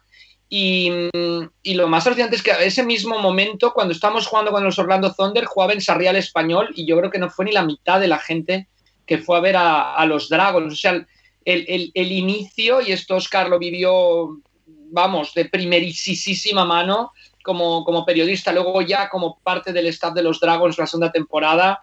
Eh, me estoy acordando el día que te dejó el general manager Jack Till el coche en Sacramento, Oscar, en el 92, pero eso no lo vamos a explicar aquí, ¿no? Eso lo guardaremos para el libro. Hay cosas. Y para la película. Exacto. Y, nada, que, que, fue increíble. Yo no sé, aquella, aquella noche fue irrepetible, única, por más que, volvemos a lo mismo, por más que la quieras diseñar, por más que la, hasta la lluvia le dio ese punto épico que, fue increíble, increíble. Eh, es, más, perdonad, ¿eh? yo tengo grabado en mi memoria un touchdown de, Taylor que nos dio la victoria y nunca ni lo he buscado en, en, YouTube, ni lo he querido buscar para, porque lo tengo como una imagen tan bonita que no la quiero estropear. Es de, ese día. ¿eh? si, lo, vuelvo a ver, se me estropea la imagen que tengo. Y es tan bonita la que tengo que, la quiero dejar guardada tal como está. Rafa, ¿tú sabes cuál es ese touchdown o no? por supuesto. ¿Y, y, es, tan, es, tan, impresionante como lo pintas? Desde luego, desde luego, pero sabes, a ver, el, el, el, juego de carrera está muy bien y anotar en carreras cortas está muy bien, como los otros dos touchdowns de ese partido, pero un pase en el centro un poste que acaba en touchdown, pues, pues lo que dice Oscar, no se nos olvidará nunca. Y, mira que luego hemos visto partidos de los Dragons y, podemos explicar ese primero 30 años después mejor que muchos de los que vivimos en el 98, en el 99, en el 96 o en el 2003. Mira, eh, hablando de touchdowns impresionantes, una de las historias que me he guardado para esta parte del, programa es eh, una que nos cuenta Alan Romero y nos dice, no me acuerdo del rival, pero creo que ganamos en la prórroga con un touchdown de Demetrius Davis y del salto que metí le rompí el Wallman a mi hermano que se lo ponía para escuchar el fútbol. Tú le has respondido, Rafa, que eso, eh, según eh, crees tú, es contra Ámsterdam en 1996. No, según, estoy seguro. Ah, bueno. Pues, no, no, ahí, ahí, sí que no te lo voy a discutir. En otras cosas puede que te discuta, pero en esto eh, mandas tú total y absolutamente. 1996, pero eh, que bueno que la, gente se acuerda y la gente eh, lo, vive. Eh, running Back nos dice, buscaba una chaqueta de Dragons y acabé con una verde parecida, un poco lo que yo decía durante todo la parte anterior de el germen de, la afición a la NFL actualmente. Y después hay dos historias que me, me han conmovido especialmente y que bueno, quiero traeros aquí una por una. La primera es la de un conocido por, por casi todos en la comunidad NFL España, que es eh, Billy Bistuer, que estuvo también de alguna manera relacionado con los Dragons en la parte final, Rafa, si no me equivoco. Y eh, cuenta Billy que en, eh, en, esa época él jugaba en Uroloki, que es un equipo de, de Barcelona, y trabajaba en el campo los días de partido. Me llevaba a mi abuela con su carnet y la pobre mujer que no se enteraba de nada se lo pasaba pipa con el ambiente. Íbamos al campo, yo la dejaba sentada en el asiento y yo me iba a trabajar. Eh, Rafa, un poco al, hilo de lo que hemos hablado con Albert y que también merece volver a traer a, colación con esta historia de, Willy, el ambiente que se formaba, muy familiar, eh, también eh, la gente que voluntariamente creo que había gente que trabajaba en los partidos, no sé, cuéntame un poco también eso, la gente que eh, quizá no, no se le veía tanto, pero que trabajaba también durante los días de partido. Bueno, es que esto lo sabe perfectamente o sea, Oscar, es que yo creo que tienes, no sé, necesitas más de 100 personas, ¿no? Para poner en marcha un partido de estos. Entre ocho, ocho personas que se encarguen de las cadenas, los árbitros que reciban, los que toman el tiempo, las cheerleaders. Eh, el partido se hace por guion, o sea, hay un guion que se sigue, a, primer tiempo muerto se hace eso, segundo tiempo muerto se hace el otro, tercer tiempo muerto disparas camisetas, cuarto tiempo muerto sale la banda de música a tocar. Yo uno de, mis, los mayores orgullos de mi vida, no, no, no orgullo de, pero que dices, hombre, tampoco hacíamos las cosas tan mal, ¿no? Porque luego cierran los dragos y de seguro que hacías todo muy mal. Eh, fue estar viendo a los Lakers, que les hice de traductor y me invitaron a un partido contra el Barça en el Palau San Jordi, y había el túnel del, entretenimiento, digamos, el túnel de todos los que iban a ir saliendo en, los tiempos muertos, y todos los que estaban en ese túnel eran ex-dragons, las ex-cheerleaders, el ex de seguridad, el ex que disparaba camisetas, el ex-speaker, dices, mira, pues si están aquí en el partido de los Lakers tampoco lo hacíamos tan mal, pero Oscar, que se encargaba de esta parte de entretenimiento, domina perfectamente toda la gente que se manejaba eh, durante un partido y, las horas y horas que tenías que estar ahí antes de que se iniciara el partido.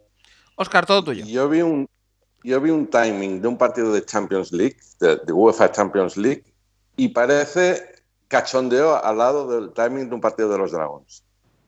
E, era muy complicado y tenías que eh, eh, era como la mayonesa, ibas poniendo ingredientes y no sé, una tontería. Los árbitros tenían que llegar a las 12 y 53 y llegaban a las 12 y 53. Luego estaba la televisión. Había muchas teclas y todas esas teclas cumplían unos timings y luego se cumplían. Bueno, a veces no, pero, pero se cumplían. Y, y todo tenía que estar para que a las 8 de la tarde había un kickoff. Y a las 8 de la tarde excepto un día que se retrasó porque los Dragons llegaron tarde, siempre hubo kickoff. No sé si te, acuerdas, Rafa, de un partido que los Dragons en la autovía de Castelldefels se quedaron tirados. Sí, no, no existían los túneles de, ¿no? los túneles de Sitges y hubo un atasco por un accidente en la carretera de Castelldefels y el equipo local no llegó a tiempo. ¿Y, qué pasó? O sea, quiere decir, al final se empezó más tarde, entiendo. Sí, sí, sí, pero hubo un follón con la televisión bastante gordo porque lo daba la ABC contra, contra el equipo de San Antonio y era, era un poco de risa, ¿no? El equipo de San Antonio calentando y el equipo de Barcelona en Barcelona no había llegado, pero bueno. Y eh, nada, eh, fallo, fallo, bueno, como los que se cometieron muchos. Yo recuerdo también a Uriol Bunsoms, que está ahora en el Barça, en el departamento de prensa del Barça, que Oscar se acordará muy bien, también en el 96, el mismo partido del que hablaba mm, este seguidor, el entrenador de los Amsterdam Admirals era muy especial para dejarlo bien, ¿no? se llamaba Al Luganville y tenían que presentar a sus jugadores y había dos minutos para la presentación del equipo rival y no los sacó a tiempo a, a posta y le decía, ¿no? Oscar Uri, métete al vestuario y sácalos a todos. hacer la presentación.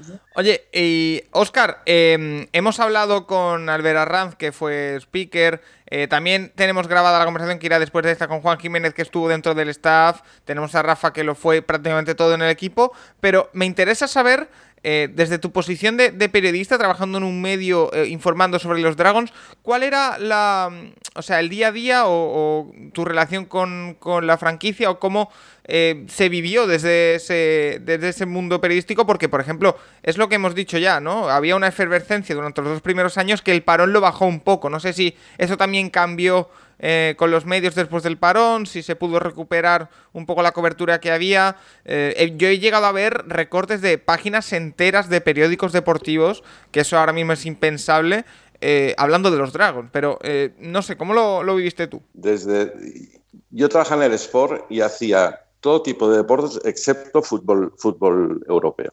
Correcto. Y un día eh, me hacen hacer fútbol americano porque yo había jugado fútbol americano, poquito, pero había jugado. entonces me dijeron, ¿tú qué sabes de esto? Y empecé, pero era fútbol americano nacional. Los boxers y... Eh, llegan los Dragons y hay un, tema que era la envidia de toda la redacción, que era el trato que tenían los Dragons con la prensa. Eh, el, trato de de ayudarte, de informarte, de, facilitarte fotografías. el, mimar a la prensa aquí no había llegado. Y los primeros que lo hicieron bien fueron los Dragones. Ni Barça, ni Madrid, ni Español, nadie. Ni fútbol, ni básquet, ni, ni ciclismo, nadie lo había hecho como los Dragones. Y esto fue yo recuerdo, yo llegar al Sport con fotografías que me habían dado los Dragons, con la información que había pedido y me la daban, y el tío que hacía baloncesto con el Juventud alucinaba. Eh, eh, eh, impusieron la, forma americana de tratar a la prensa y tenías acceso a los jugadores. O sea, tenías todas las facilidades para hacer el reportaje que, querías hacer. Era, una gozada trabajar con los. Para, o sea, ir a, a Can Dragons era una gozada, porque tenías todas las facilidades del mundo. Así como ahora vas a cualquier entreno de cualquier deporte y no te dejan ni entrar, ahí era todo abierto, está muy bien. Y, cualquier entrevista que pedías la concedían, o sea, eran 100% facilidades. En eso tenía mucho que ver eh, un jefe de prensa que se llamaba Rafa Cervera. No, no, no, no, no, en absoluto. ¿eh? Yo hacía lo que me mandaban, un manual de no sé si eran 100 páginas, que te ponía hasta los lunes desayuno usted zumo de naranja. O sea, o sea que por ti, por ti hubieras cerrado, ¿no? Todo y a puerta cerrada. No, hubiera cerrado, obviamente, pero que no, no es una cosecha propia, ni mucho menos, ni me lo puedo apuntar. Y también, Oscar, había que, habría que destacar a Jack Bicknell, porque es un entrenador que yo creo que en pocos deportes, ¿no? A nivel humano, te encuentras a alguien así. Eh, o sea.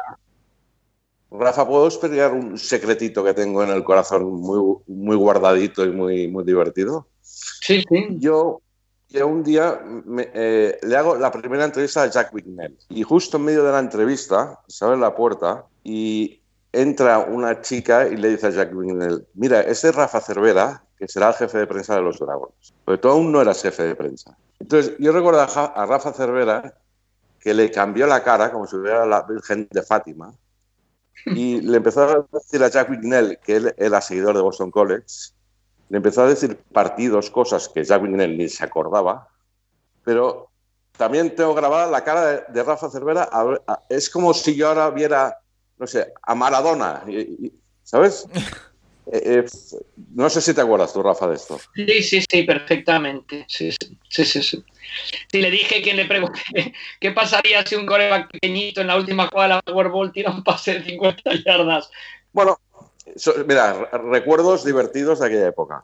Y después. Y, muy, muy Pero Jack Bignell, como ha contado Oscar la anécdota en Sacramento, antes de la semifinal, con la tele de Sacramento grabando el entreno, decirles bueno, grabad lo que queráis, pero estos últimos cinco minutos, por favor, no los saquéis en el informativo porque el otro entrenador se va a enterar de cómo vamos a atacar. Y dejarles grabar, ah, ¿eh? ah, ah, había, había un tema de Bignell que, que, claro, e, era, era un equipo, de, un roster de, no me acuerdo, de 45 jugadores, eh, casi todos americanos, y para muchos era la primera vez que salían de Estados Unidos.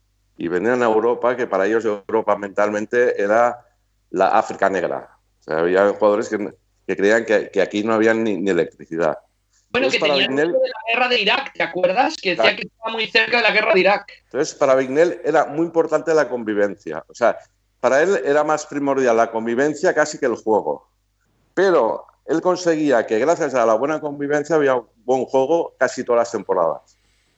Y esto, y esto eh, yo creo que ningún entrenador de, de, de, Europa lo había hecho. O sea, para él primaba mucho la convivencia entre jugadores porque estaban todo el día juntos en el mismo hotel. entrenaban juntos, comían juntos, desayunaban, desayunaban juntos, lo hacían todo junto. Y, y, era primordial la convivencia. Y creo que lo consiguió. Entonces, a veces, si tenías la suerte que tenías un buen quarterback, un buen running back, hacías una gran temporada. Y si te, no, no, no, eran tan buenos, la temporada era mala. Pero yo creo que Vignel no tuvo ninguna temporada que yo recuerde con resultados negativos.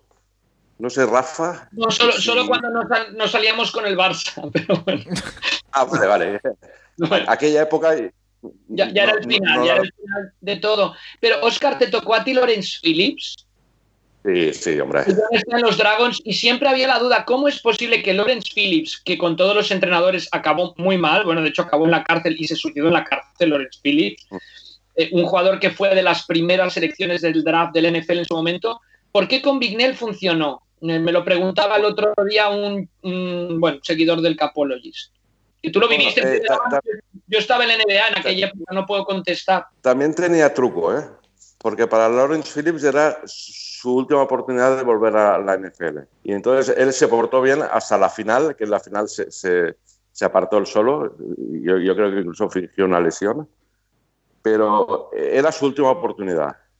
Y Vignell desde el primer día se lo dijo. Es que yo, yo recuerdo que en el draft estaba Lawrence Phillips y nadie lo quería. Entonces Vignell al final no sé si fue en quinta ronda, o sea, no fue de la, ni primera ronda ni segunda del draft. Él lo cogió, entonces lo llamó y le dijo, mira, tú vienes a la primera que hagas algo, que te tuerzas, eh, vas fuera. Entonces vino, se comportó muy bien, lo veías entrenar y, y era, era de otra galaxia, lo veías jugar, era de otra galaxia. Eh, y yo creo que es el mejor jugador que ha pasado por los Dragons, de todos los que yo he visto. Pero el día antes de la final eh, le ofrecieron volver, me, creo que era volver a los 49ers. Sí, sí, sí, en 1999, sí, sí, sí. sí, sí. Y entonces le dijeron que volvía a los 49ers, pero que no tenía que jugar la final. Entonces él no se atrevió a decirlo en el vestuario porque lo hubiesen colgado. Y eh, no sé si fue en la primera carrera o la segunda, simuló, simuló una lesión. Y ya no jugó el partido y, y perdimos aquella final si juega Lawrence Phillips la ganamos. Fíjate. Seguro, vamos, seguro. Porque era, era muy bueno. Era muy, muy bueno. Y eh, mira, y, sí, Oscar, sí, continúa. No, no, no. Y, y, yo creo que de calidad de jugador, para mí es el mejor que he visto en los Dragons. Y en el corazoncito tengo a, a Demetrius Davis, que para mí eh, nunca hizo nada en la NFL. Hizo training camps, y, pero nunca, me parece que, no sé si jugó algún partido no, no, no, Creo que no. Creo que no. Eh, para mí es el mejor jugador que ha habido los Dragons. En ataque, seguro. Seguro. Eh, eh, te solucionaba todo. O sea, en ataque eh, era cuarto down y cuatro y tú sabías que aquel, aquel, aquel balón era para Dimitrios Davis, que además lo cogería. O sea, yo para mí, en, en, en este corazoncito que tenemos, tengo a Dimitrios Davis como el mejor jugador de ataque que ha habido en, en los Dragons. Mira, tuvo, Tuvo Dimitrios Davis, Paco, una mala suerte en cuanto es un receptor que ahora en la NFL era un tight end que no era suficientemente grande para bloquear, pero que era muy buen receptor. Y en NFL no lo quisieron porque no era día... ni suficientemente grande para bloquear ni suficientemente rápido para recibir. Y ahora en la NFL hay jugadores de ese estilo apuñados, pero mira, mal, mal timing, ¿no? Mira, he buscado, he buscado Demetrius Davis Barcelona Dragons en Google y lo primero que me sale es un artículo que se llama Demetrius Davis, irrelevante en la NFL, héroe en Barcelona, escrito por un tal Rafael Cervera. Sí, sí, que... sí, fue Mr. Irrelevant en el 90, fue el último jugador elegido en el draft por los Raiders. Y sabéis que el último jugador elegido en el draft es Mr. Irrelevant, que fue Dimitrios Davis, pero los Raiders, los Raiders lo cortaron sin que pudiera jugar y aquí era, era un hombre que, que en Estados Unidos manejaba un toro, un toro de estos mecánicos de, para subir y bajar muebles y cosas. Y, venía aquí a jugar las temporadas y luego se iba con el toro y murió jugando baloncesto. Le dio un ataque al corazón echando un partidillo de baloncesto. No podía pagar el entierro y lo pagó Cici Sabatia, el, pitcher de los Yankees en aquel momento, no sé dónde esté, que era primo suyo, le pagó el entierro. Y su madre nos pidió una camiseta de los Dragons, o sea que ahí ves la, bueno, no sé, la, la relevancia de los Dragons, ¿no? muchísimo más allá del mero hecho de, de, lo que decía Oscar, ¿no? Siempre Vignell pudo mantener ese aspecto familiar y prefería traer un tío que manejaba un toro en Sacramento a uno que venía cedido por los Kansas City Chiefs y que con la gran posibilidad iba a salir rana, ¿no? Porque, porque iba a llegar aquí con ínfulas, iba a llegar aquí de otra manera. Y em, ese Demetrius Davis del que hemos hablado hace poquito porque era uno de los recuerdos que tenían los eh, oyentes. Y me he guardado para el final, eh, porque al final eh, la, parte con Juan Jiménez ya está grabada, como hemos dicho. Entonces, em, hay una historia especialmente emocionante que quiero contaros a, vosotros dos y también a todos los oyentes del, del porque quizá es eh, cuando me llegó, eh, la verdad que me quedé muy impresionado por lo que llegaron a, generar los, los Dragons. Os, cuento y me decís. Eh, mm, cuenta este, este oyente, que ahora diremos quién es, dice, el inicio de los Dragons me pilló en mi época universitaria y fui a algún partido a Montjuic con compañeros de la universidad. Recuerdo que antes había visto partidos que daban en el canal 33, ya hemos dicho que en TV3 daban redifusiones, donde explicaban las normas, no recuerdo si los sábados o domingos por la mañana. Pero el mejor recuerdo que tengo es el siguiente. En la temporada 1997, los viernes por la noche iba con un grupo de chicos y chicas a, repartir chocolate y galletas a los indigentes que estaban en la estación de autobuses de Sans y a darles conversación. Una noche me dijeron si al acabar quería subir al Estadio Olímpico a poner bolsas de plástico de colores a las sillas de los goles. Me explico, no se vendían entradas en los goles y lo que se hacía era poniendo bolsas de plástico crear los logos de los patrocinadores. Recuerdo el de Bifitter, el de Ford, total, que me apunté y esa noche estuvimos desde las 12 de la noche más o menos hasta las 4 de la mañana poniendo bolsas. En un descanso me presentaron a cinco chicas, una tras de otra. La última me dejó sin palabras.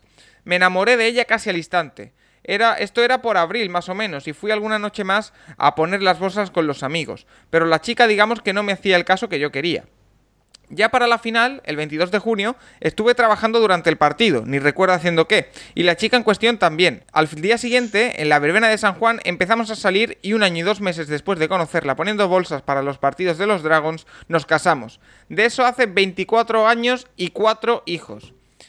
Eh, Juan Luis Villabriga, nuestro amigo que me enviaba esto, eh, Rafa, yo creo, para mí, eh, de todo lo que llevamos escuchando, es lo más brutal, o sea, lo más emocionante que he escuchado y también supongo que los Dragons tuvieron algo que ver en todo esto. No sé, estaban, Oscar Botinas tuvo que ver porque estaban trabajando repartiendo encuestas, o sea que mi memoria sí me funciona bastante bien, otras cosas no, pero la memoria sí. No, desde luego, pero es que es que la vida es eso, ¿no? Yo me acuerdo que un ejecutivo de la, de la NFL nos dijo muy enfadado en el 97, esto es un equipo de fútbol americano, no una, ONG. Bueno, pues sí, quizás sí, quizás tenía razón. Pero bueno, eh, si tú tienes unos medios, si tienes un, un equipo y puedes hacer la vida mejor a alguien, pues ¿por qué no? no?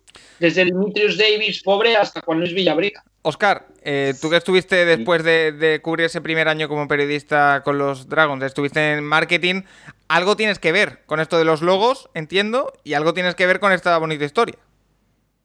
solo te diré que nosotros hacíamos un show en, el descanso de los partidos y me llamó una pareja que se quería casar en, el, descanso. querían casar en un partido de los Dragons justo en el descanso. Y al final no, se hizo, ¿eh? Pero que en aquella época muchas parejas se conocieron eh, eh, viendo los Dragons o por los Dragons, muchas. Y, yo tengo una, teoría que es, los Dragons fueron una idea muy buena, pero la hicieron 20 años antes. Antes de tiempo, sí, sí, sí, sí, es probable. Eh, es un tema, mira, se equivocaron en el tiempo, la idea era buenísima y se equivocaron en el tiempo por, por, por tema, ahora existe Internet, antes no existía, eh, antes la mentalidad de aquí era una mentalidad eh, de que este, el Barça jugaba con, tres extranjeros y veía a, los eran todos, o sea, era un tema, 20, 20 años más tarde hubiesen triunfado seguro, pero 20 eh, años más tarde seguramente no sería el ambiente tan familiar que había entonces. A mí... tanto el staff como, como la gente que, que iba voluntaria, como, como la gente que va cobrando. Si se perdía o se ganaba, el postpartido era un drama o una fiesta. Eh, nos afectaban mucho las derrotas, las victorias, el si se lesionaba un jugador. O sea, era más una familia casi que un equipo. Y esto es el recuerdo que yo tengo. Y, acabamos siempre con el campeonato de softball, ¿te acuerdas? No, hombre. Nos dejaba el Barça los guantes de béisbol y tal, y hacíamos partidos de softball, pero espectaculares, ¿eh? O sea, no, no un partidillo, no, no, no, vamos. Nivelazo ahí, botinas rompiendo la pelota. ¿De qué, de qué jugabais? Pues de todo. O sea, no, no, os asignabais una zona, no eres exteriores o bases o nada, ¿no? No, de todo, pero mira, en el 94 creo que fue, retamos a los americanos un partido de béisbol.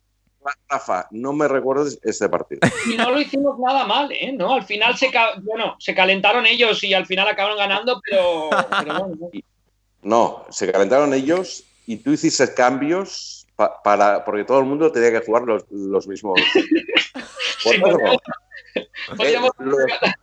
Lo teníamos ganado, ¿eh? Rafa, no, fue ambicioso en ese momento, pero. No, no, Rafa dijo, dijo, le toca batear a Pepita y salió Pepita, que no había visto un bate en su vida, y, luego bateaba al americano que había jugado en, en, UCLA. y, pero los tuvimos hasta, vamos, los tuvimos. Sí, que hasta la última entrada íbamos ganando nosotros, ¿eh? Sí, sí, sí. Fíjate lo que sale de ahí, sí. Sí, sí, sí. cuando íbamos a Estados Unidos, Paco, ahora ya estamos entrando en anécdotas, podemos estar aquí dos horas más. Lo primero que hacíamos era buscar una caja de bateo de esas que te lanza las pelotas una máquina y nos metíamos ahí a darle con el béisbol. Para practicar.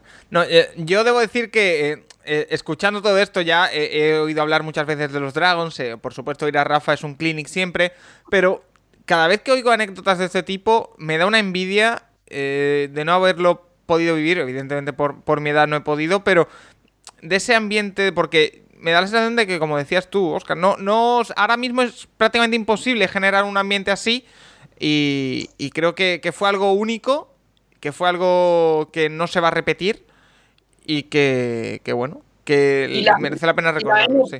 también, Oscar, era más una familia, ¿no? Al principio, después ya se volvió muy ¿no? Con, Roger Godel, ya al final de Poltagrego ya se dio el paso a ser una gran empresa, una gran corporación, pero antes es que venía el señor que montaba la Super Bowl a montar las American Bowls aquí a Barcelona y era el que más le gustaba jugar a béisbol, ¿eh? O sea, jugaban a béisbol los jardineros, los de mantenimiento, o sea, olvídate de elitismos, y cero, cero, cero, cero. Y, hace años que no tengo contacto con la NFL. A lo mejor eh, dentro hacen lo mismo, hacen partidos de softball eh, yo creo que no. Creo que no porque todo el deporte ha cambiado y, en general todo. Y ahora prima mucho el dinero y el, deportista es más individualista, solo piensa en él eh, como marca, o sea, es, distinto. Eh, pero tú lo has dicho, lo de los Dragons, la experiencia es irrepetible. Con un deporte minoritario, llegar a hacer lo que hicieron los Dragons es irrepetible. Pues eh, ahí queda. Oscar Botinas, eh. Muchísimas gracias. otro, día, Rafa, tenemos que hablar de Tony, Tony Rice, nuestro amigo Tony Rice, que esto también es para, para escribir un libro. Bueno, que, era, era un gran quarterback y, y, nunca funcionó por varios temas. Pero también recuerdo en un bar, no sé en qué, en qué ciudad de la Estados Unidos, un camarero nos dijo que no entendía, ¿te acuerdas, Rafa? Sí, sí, sí porque, porque Tony Rice no era titular. pero casi yo, yo respeto mucho, decía, I respect Coach Bignell, ¿te acuerdas? Sí, sí. Bueno, Tony Rice fue campeón de la liga universitaria con Notre Dame, no con Appalachian Tech uh, Militarian State, o sea que... Ah, si no recuerdo mal, había sido portada de Sports Illustrated. Sí, sí, sí, sí, sí, sí, sí. Y, y, no sé si una vez o varias veces, no, no. Pero aquí, aquí, mira, no, no, no, no acabo de cojar y, anécdotas, sabes que hay anécdotas que no se pueden explicar, pero anécdotas tenemos miles, miles. O sea, aquella época fue una época, y, yo la guardo como de las mejores de mi vida. Pues, eh, y pues supongo que Rafa también. Seguro. Ahí se queda. Oscar Botinas, muchísimas gracias por pasarte por el Capologist, por este podcast 30 aniversario. Y, nada, que vamos a seguir haciendo cositas, porque eh, ese libro del que tanto hablamos, yo creo que eh, no se sabe cuándo saldrá, pero eh, soy consciente, y, Rafa aquí no me corrija, que está, estamos en ello, está en ello Rafa. Entonces, eh, habla muchas cosas también que contar que, aunque ahora no, se, no vengan a la mente, seguro que, pensando un poquito en ese libro eh, van a salir muchas más y muy divertidas. Oscar, muchas gracias por pasarte por el podcast. Gracias a vosotros y un abrazo muy fuerte. Y Rafa, em, hasta aquí porque la parte con Juan Jiménez eh, la grabamos ayer y ya va a ir a continuación aquí en el podcast, pero estoy yo con, con Juan. Así que nada, muchas gracias por pasarte, por siempre ilustrarnos con tu eh, con tus anécdotas, con tus historias, con tu sabiduría sobre todo el tema de Dragons. Y que nada, que seguimos en el Capologis el miércoles que viene más. Y, nada, que te estoy explotando un poquito estas semanas, pero bueno, ya te lo, te compensaré. Una semana muy especial, ¿no? 30 años de los Dragons no se cumplen cada semana. Efectivamente, y que seguiremos haciendo cosas, como decimos. Rafa, un abrazo y gracias. Hasta luego, Paco. Y no tengo nada contra Juan, ¿eh? que no salimos juntos, pero que tranquilos, que no, no hay nada. No, no, es que esté guardando rencor por la batalla aquella de los de la, antes de la Super Bowl en la que nos barrieron. ¿eh? pues eh, lo dicho, no se acaba aquí el podcast. Seguimos ahora hablando con Juan Jiménez, que estuvo dentro del staff técnico de los Dragons y que también tiene muchas cosas que contarnos de cara a este 30 aniversario. Seguimos aquí en el Capologist. El Capologist, tu podcast sobre NFL más interactivo.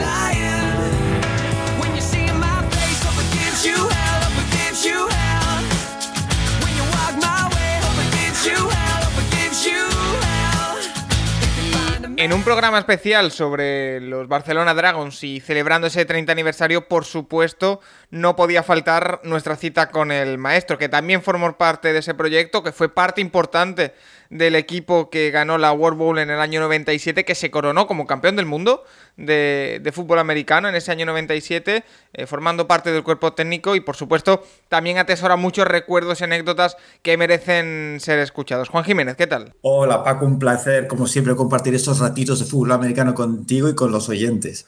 Oye, eh, les he dicho lo mismo a Rafa, a Albert y al resto de, participantes. ¿Parece mentira que hayan pasado 30 años o no? Es que es increíble, Paco. Tú eres mucho más joven, pero es que es literal y suena tópico, pero es que el tiempo vuela. Es que parece mentira. Ahora cuando ves las imágenes y los jóvenes que éramos, pero es que, es que el tiempo vuela. Y, parece que, hace nada. Y, es que es impresionante, te la piel de gallina que ha pasado tantísimo años. Sí, sí, es, es difícil de creer.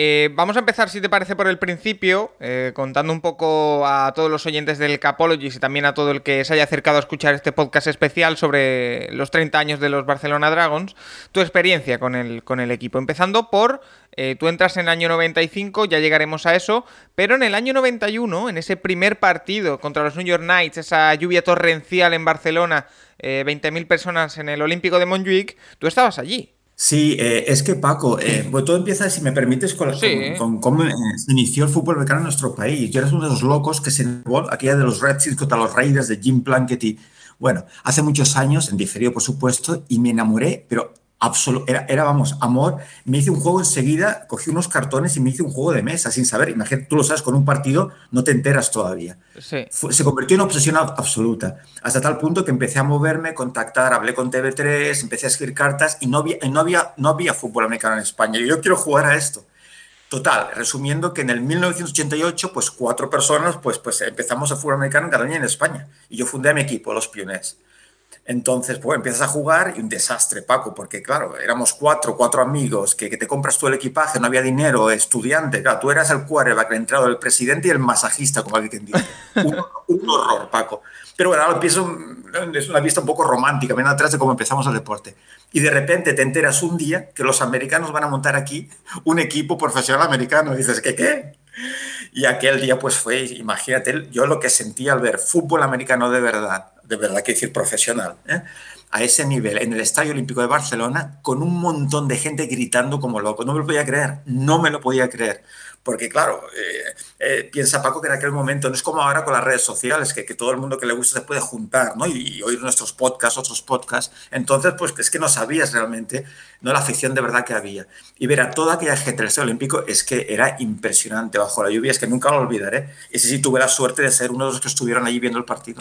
Y eh, todo el mundo habla de mucha mística alrededor de ese partido, de, de, cómo la lluvia incluso hizo que quizá ante circunstancias adversas meteorológicamente que, hicieron que incluso se pidiera suspender ese partido por parte del presidente de, los Dragons en, el propietario de aquella época, pero eh, esas circunstancias adversas crearon una mística, Juan, que eh, después eh, se fue arrastrando con los años con los Dragons, ¿no? No sé si tú estás de acuerdo o si desmontas un poco el mito.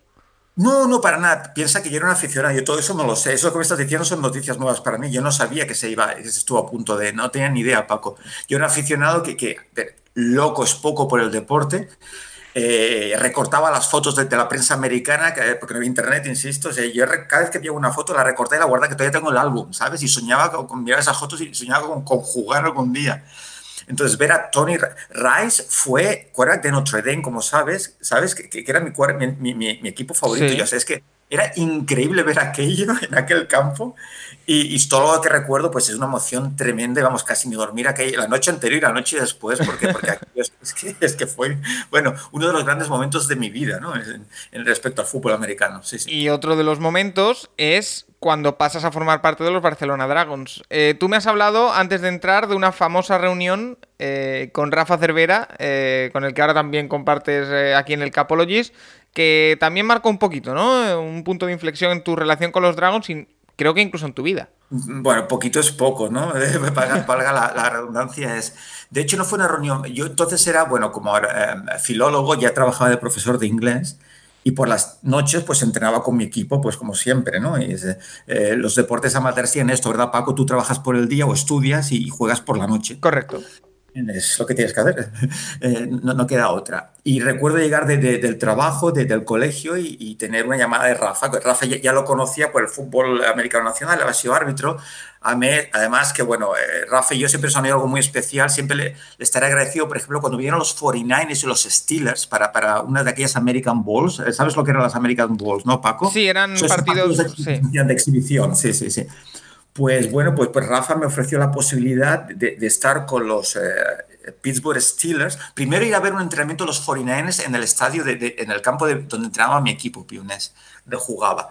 Y claro, imagínate todo, todo, el equipo allí viendo entrenar a los 49ers, los 49ers de la NFL. además, además, Juan, perdóname, ¿eran los 49ers de Montana o ya de Steve Young? Exacto, Steve Young. Montana no estaba, estaba Steve Young y Jerry. Me tengo el autógrafo de Jerry Rice en una de mis revistas. Ajá. increíble. Eso vale dinero, ¿eh?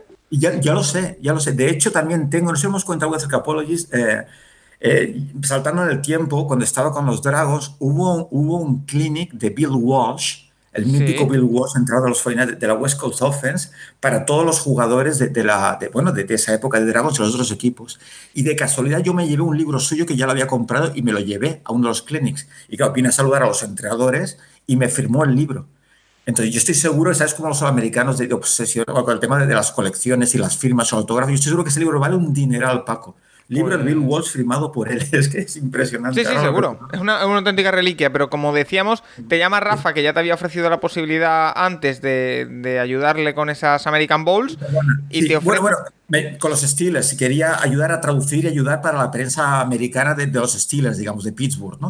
Y ese fue mi primer contacto con, el fútbol americano. Y bueno, imagínate estar en el pueblo español, que es un sitio aquí en, en Barcelona donde, bueno, que, es un sitio, tú lo conoces, ¿verdad? Sí, está, está arriba de, la montaña de, de Montjuic, que está ahí cerca de, la fuente y todo, y es como un pueblo pequeño, sí. Exacto, un pueblo artificial con todas las calles típicas de toda España, ¿no?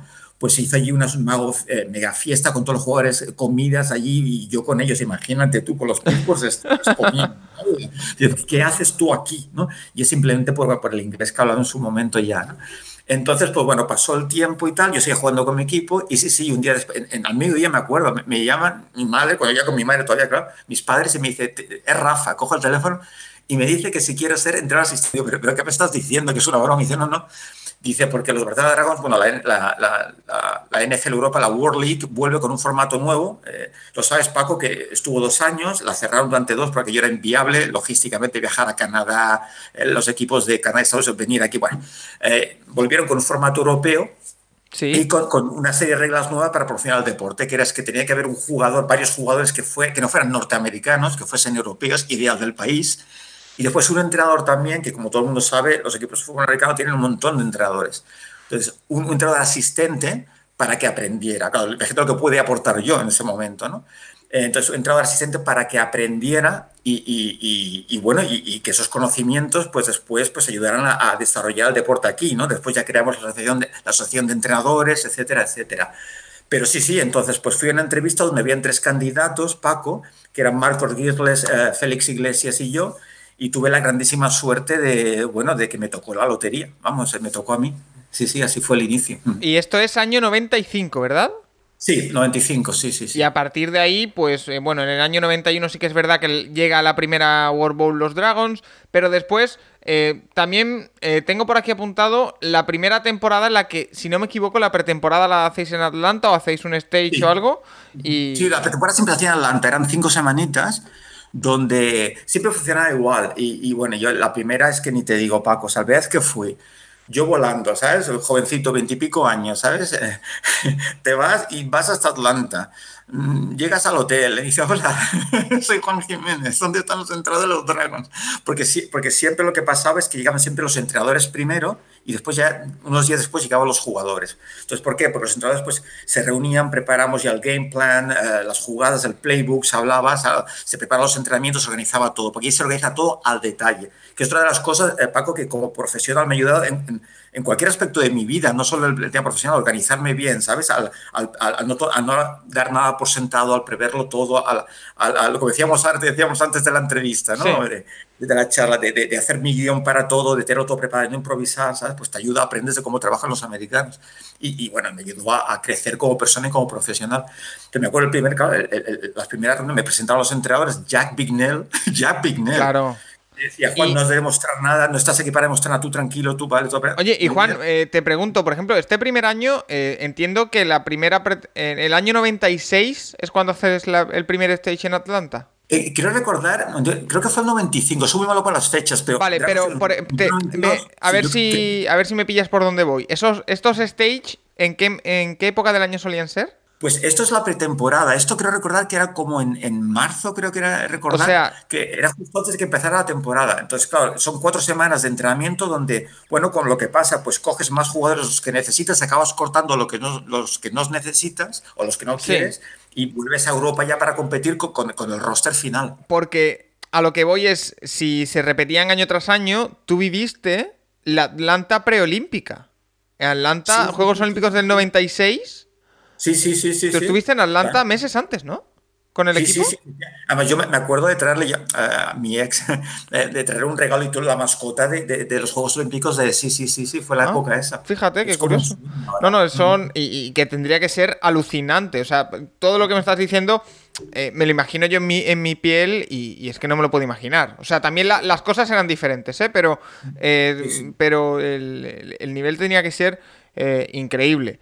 Y ya después, eh, empiezan a llegar jugadores que tú algunos incluso los tenías vistos y te los encuentras pues entrenándolos. Primera sensación, Paco, si me permites, ya digo, las primeras reuniones con los entrenadores era brutal. O sea, piensa que tú, que cuando yo empecé en el fútbol americano aquí, claro, o sea, cualquier rinconcito, cualquier tiempo que tenía, me lo pasaba una servilleta dibujando jugadas, ¿sabes? Porque era mi pasión, ¿no? La estrategia, crear jugadas. Y de, de repente te ves una noche allí a las 10 de la noche trabajando ¿Vale? Yéndote a dormir después de trabajar, alucinar diciendo, es que me voy a dormir a las 10, estoy me están pagando por esto. O sea, estás hasta las 10 cenas, sigues con las jugadas, creando el, el, el, game plan, ¿no? Eh, estas formaciones, vamos a llamar este nombre, esta jugada es así, ¿qué concepto vamos a utilizar? ¿Qué quitamos? ¿Qué ponemos? ¿Con qué empezamos? ¿Qué empezamos a instalar?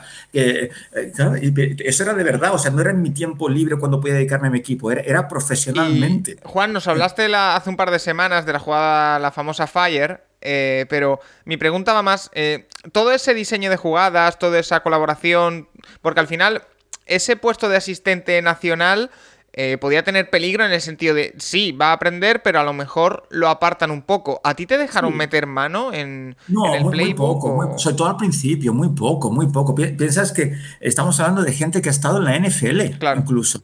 Tuvimos más adelante a Sam Rutigliano, que fue el head coach de tu equipo de los Browns. Sí, sí, o sea, ¿qué puedes aportar tú? No, yo iba de manera muy humilde, muy humilde. Y, el primer año estuve en defensa y, yo iba más perdido todavía, porque yo defensa nunca había jugado en defensa, ni en defensa. Pero como ya dije, me parece que esta semana en el Capologist, claro, me sirvió increíblemente para aprender desde el otro lado para, ayudarme en mis conocimientos de ataque porque sabía cómo pensaba la defensa.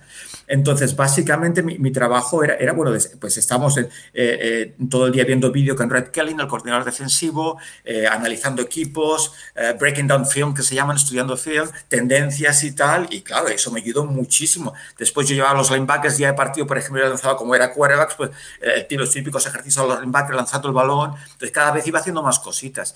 Pero yo sabía, son entrenadores profesionales que además la NFL envía a sus jugadores, muchos de ellos cedidos de la NFL, no te van a dejar meter mucha mano, digamos, ahí, ¿no? Pero bueno, ya estaba bien, o sea, era un proceso donde yo podía ayudar al equipo y, donde estaba aprendiendo muchísimo y después podía beneficiarse aquí, pues insisto, con la asociación de entrenadores y, intentar compartir algunos de esos conocimientos con nuestros entrenadores aquí en, en nuestro país. Y como íbamos diciendo, esos jugadores que llegan de la NFL eh, son algunos incluso que tú los tenías controlados y pasas de seguirles, ya sea en college o en NFL, a tenerlos y entrenarlos. Eso también supongo que es otro impacto más, ¿no? Al final, eh, e, esta historia, Juan, la, tuya y también la de, la de Rafa y por supuesto la de, la de todos los que formasteis parte de esos Dragons, es una historia quizá de impactos, ¿no? De, algo que estaba muy lejos y que de pronto eh, vino de golpe, ¿no? Yo siempre lo he dicho, y es una cosa que todavía doy gracias, todavía doy gracias a esta experiencia, tú llegar, llegar a trabajar profesionalmente en el fútbol nacional no es fácil, Paco.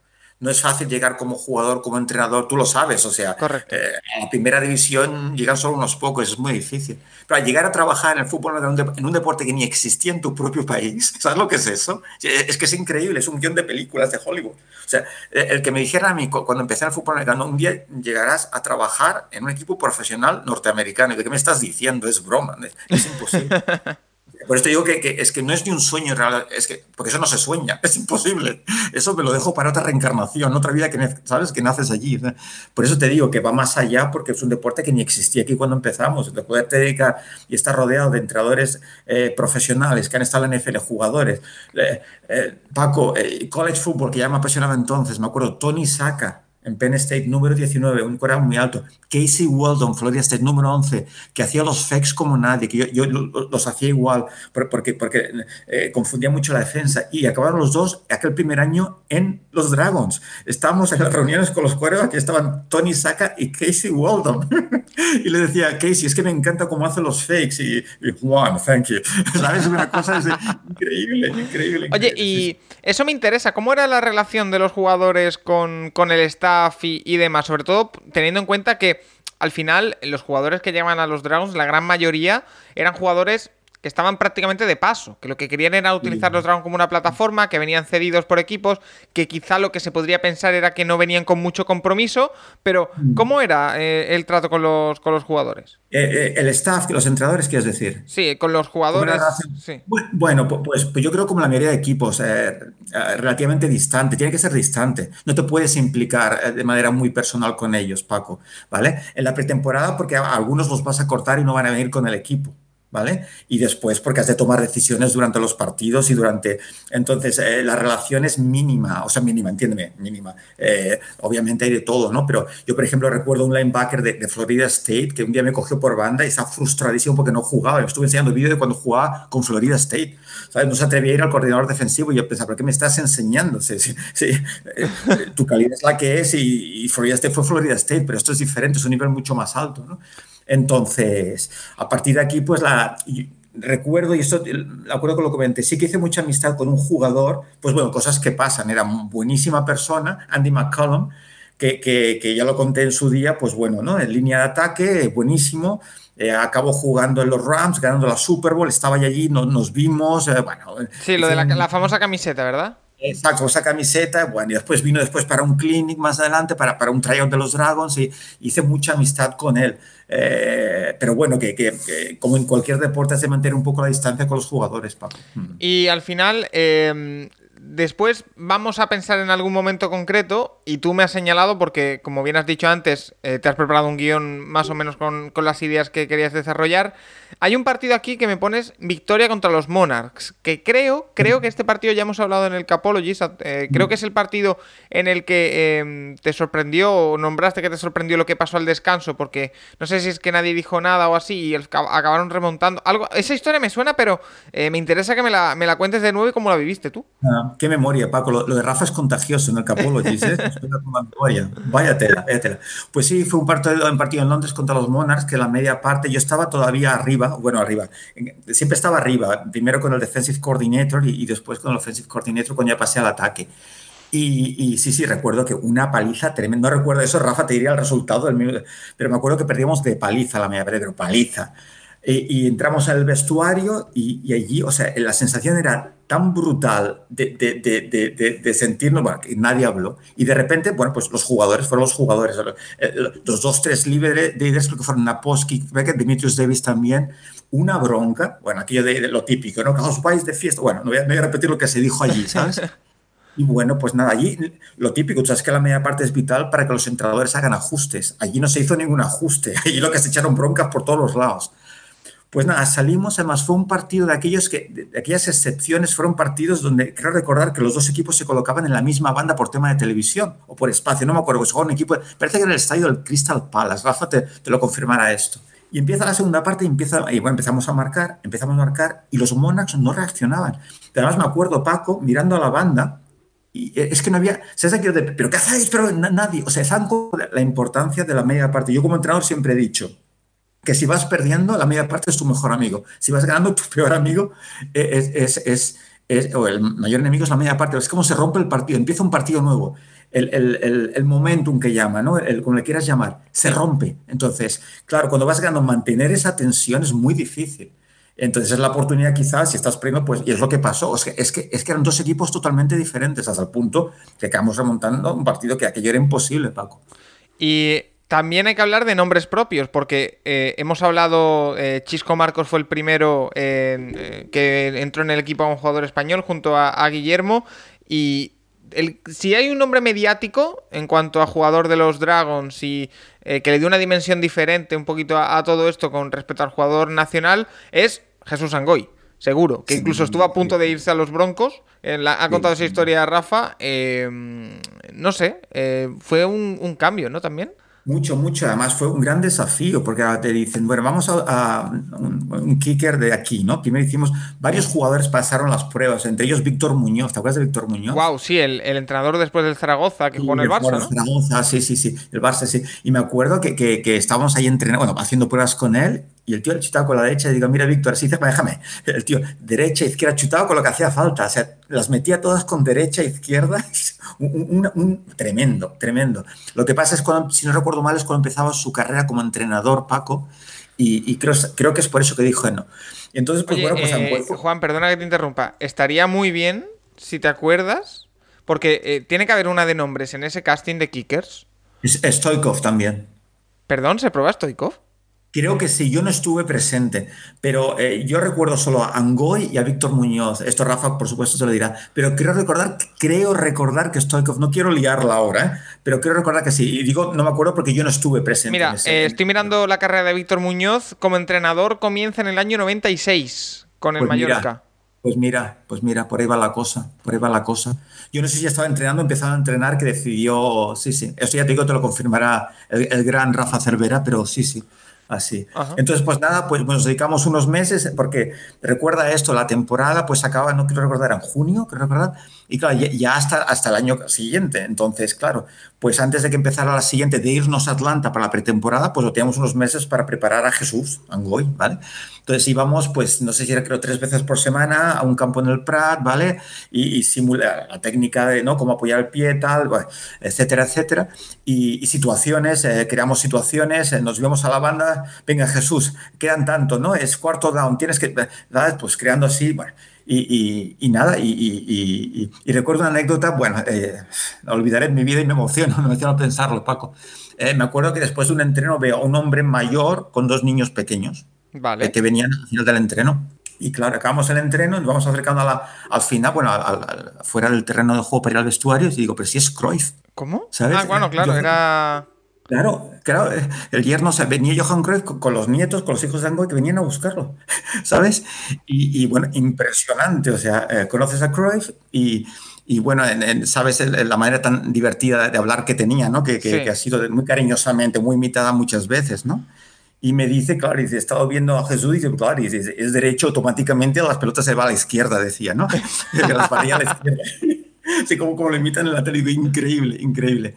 Y una persona súper... Te das cuenta de muchos de estos personajes que en la tele los ves muy serios y obviamente es el papel que juegan en la tele. Es una persona de afable, cariñosísima.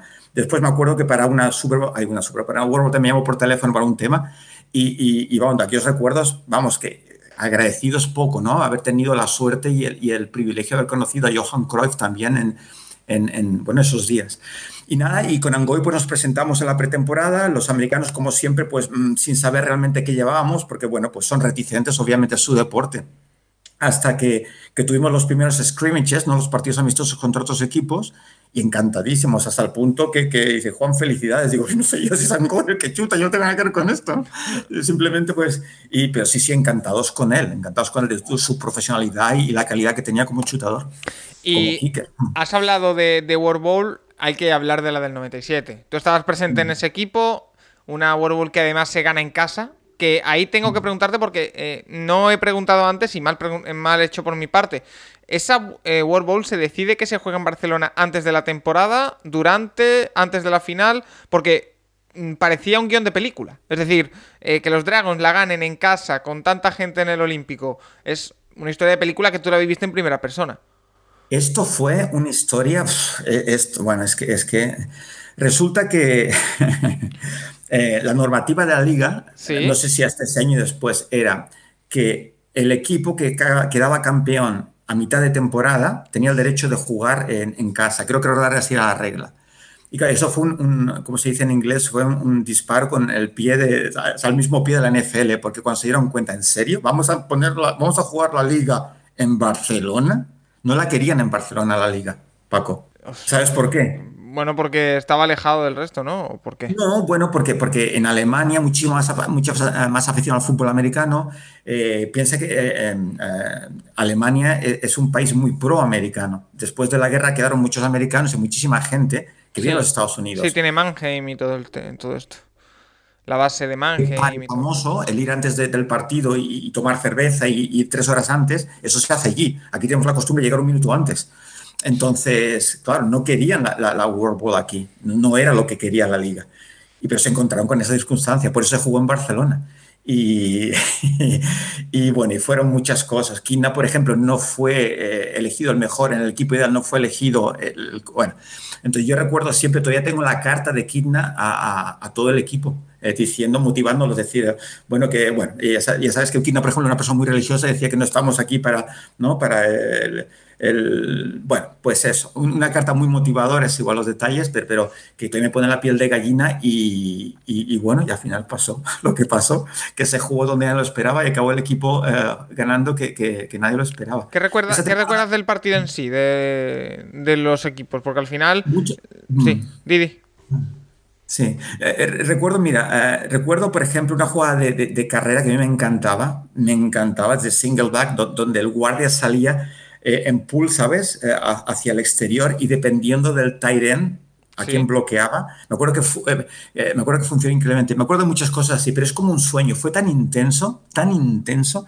Me acuerdo al final del partido bajar a, a la banda, y esto Rafa se acuerda, que ya, ya, ya, ya sabía que íbamos a ganar, ya no había tiempo yo, y emocionado, y Dick Curl, el que ofensivo, echando una bronca, Juan, Juan, Juan, estate atento. Es la que... Rafa se partía, estaba emocionado que íbamos a ganar la World Bowl aquí en casa, ¿no? Si me acuerdo de eso. Y, y nada, pues, pues, pues imagínate, imagínate. ¿Os dieron, como... ¿Os dieron algún anillo o algún...? Sí, sí, sí, lo tengo todavía, el anillo campeón, sí, sí, claro, no. claro, claro. Es que Juan Jiménez, para todo aquel que no lo sepa, en el Capologis es campeón del mundo. Año 97, bueno, ¿eh? de la World Bowl, sí, bueno, uno de los que ayudó un poquito, pero sí tengo un anillo, sí tengo el anillo ese que, que sí tengo la suerte de decir que, que no todo el mundo tiene la, bueno, un orgullo y, y, y, bueno, agradecido por, pues, pues, pues, pues eso, por la experiencia, Paco, nada más. Y para... Pero fue un año sí, especial, perdón, no, con Kidna, que, que lo, lo, de Kidna, eh, que además ahora, si no recuerdo mal, está como entrenador de quarterbacks de Cowboys. Lo voy a buscar mientras ah, hablas. Sí, sí. Eh, ¿perdona? Que lo voy a buscar mientras hablas, a ver si Creo puedo... que sí, la última vez del año, la temporada pasada, ya más hablaba muy bien de él y, y, que, y, que, seguiría subiendo.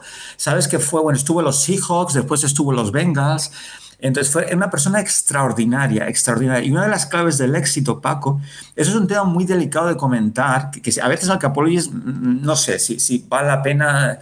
El tema de la raza es un tema importante, Paco, y es un tema muy problemático. Yo he vivido momentos con el tema del racismo eh, y, racismo positivo. Es un tema muy difícil, Paco, eh, de verdad te lo digo. ¿eh? Sí. y, pero, no porque, porque todo el mundo sea, no, ni mucho menos, pero es porque ciertas decisiones, pues claro, se pueden justificar como lo has hecho porque, ¿sabes? Es que es muy complicado, es que es muy complicado. Entonces, siempre he dicho, una de las circunstancias más complicadas en un equipo, Paco, es cuando tienes un quarterback de color y un quarterback blanco. Eh, al menos yo lo viví eso así.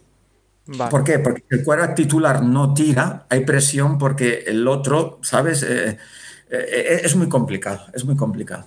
Y, el año de Kidna fue muy especial. ¿Por qué? Porque Kidna estaba casado con una chica mulata. Sí.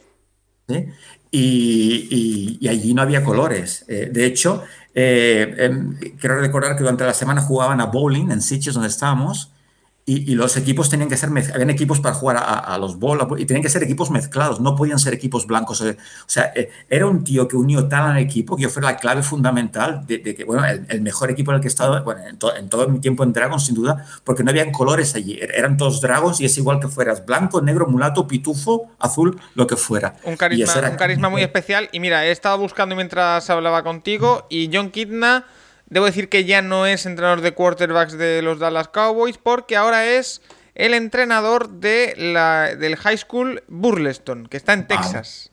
y ha sido noticia hace dos semanas porque ha contado John Kidna que una vez eh, jugó con un wide receiver que estaba borracho en los Bengals.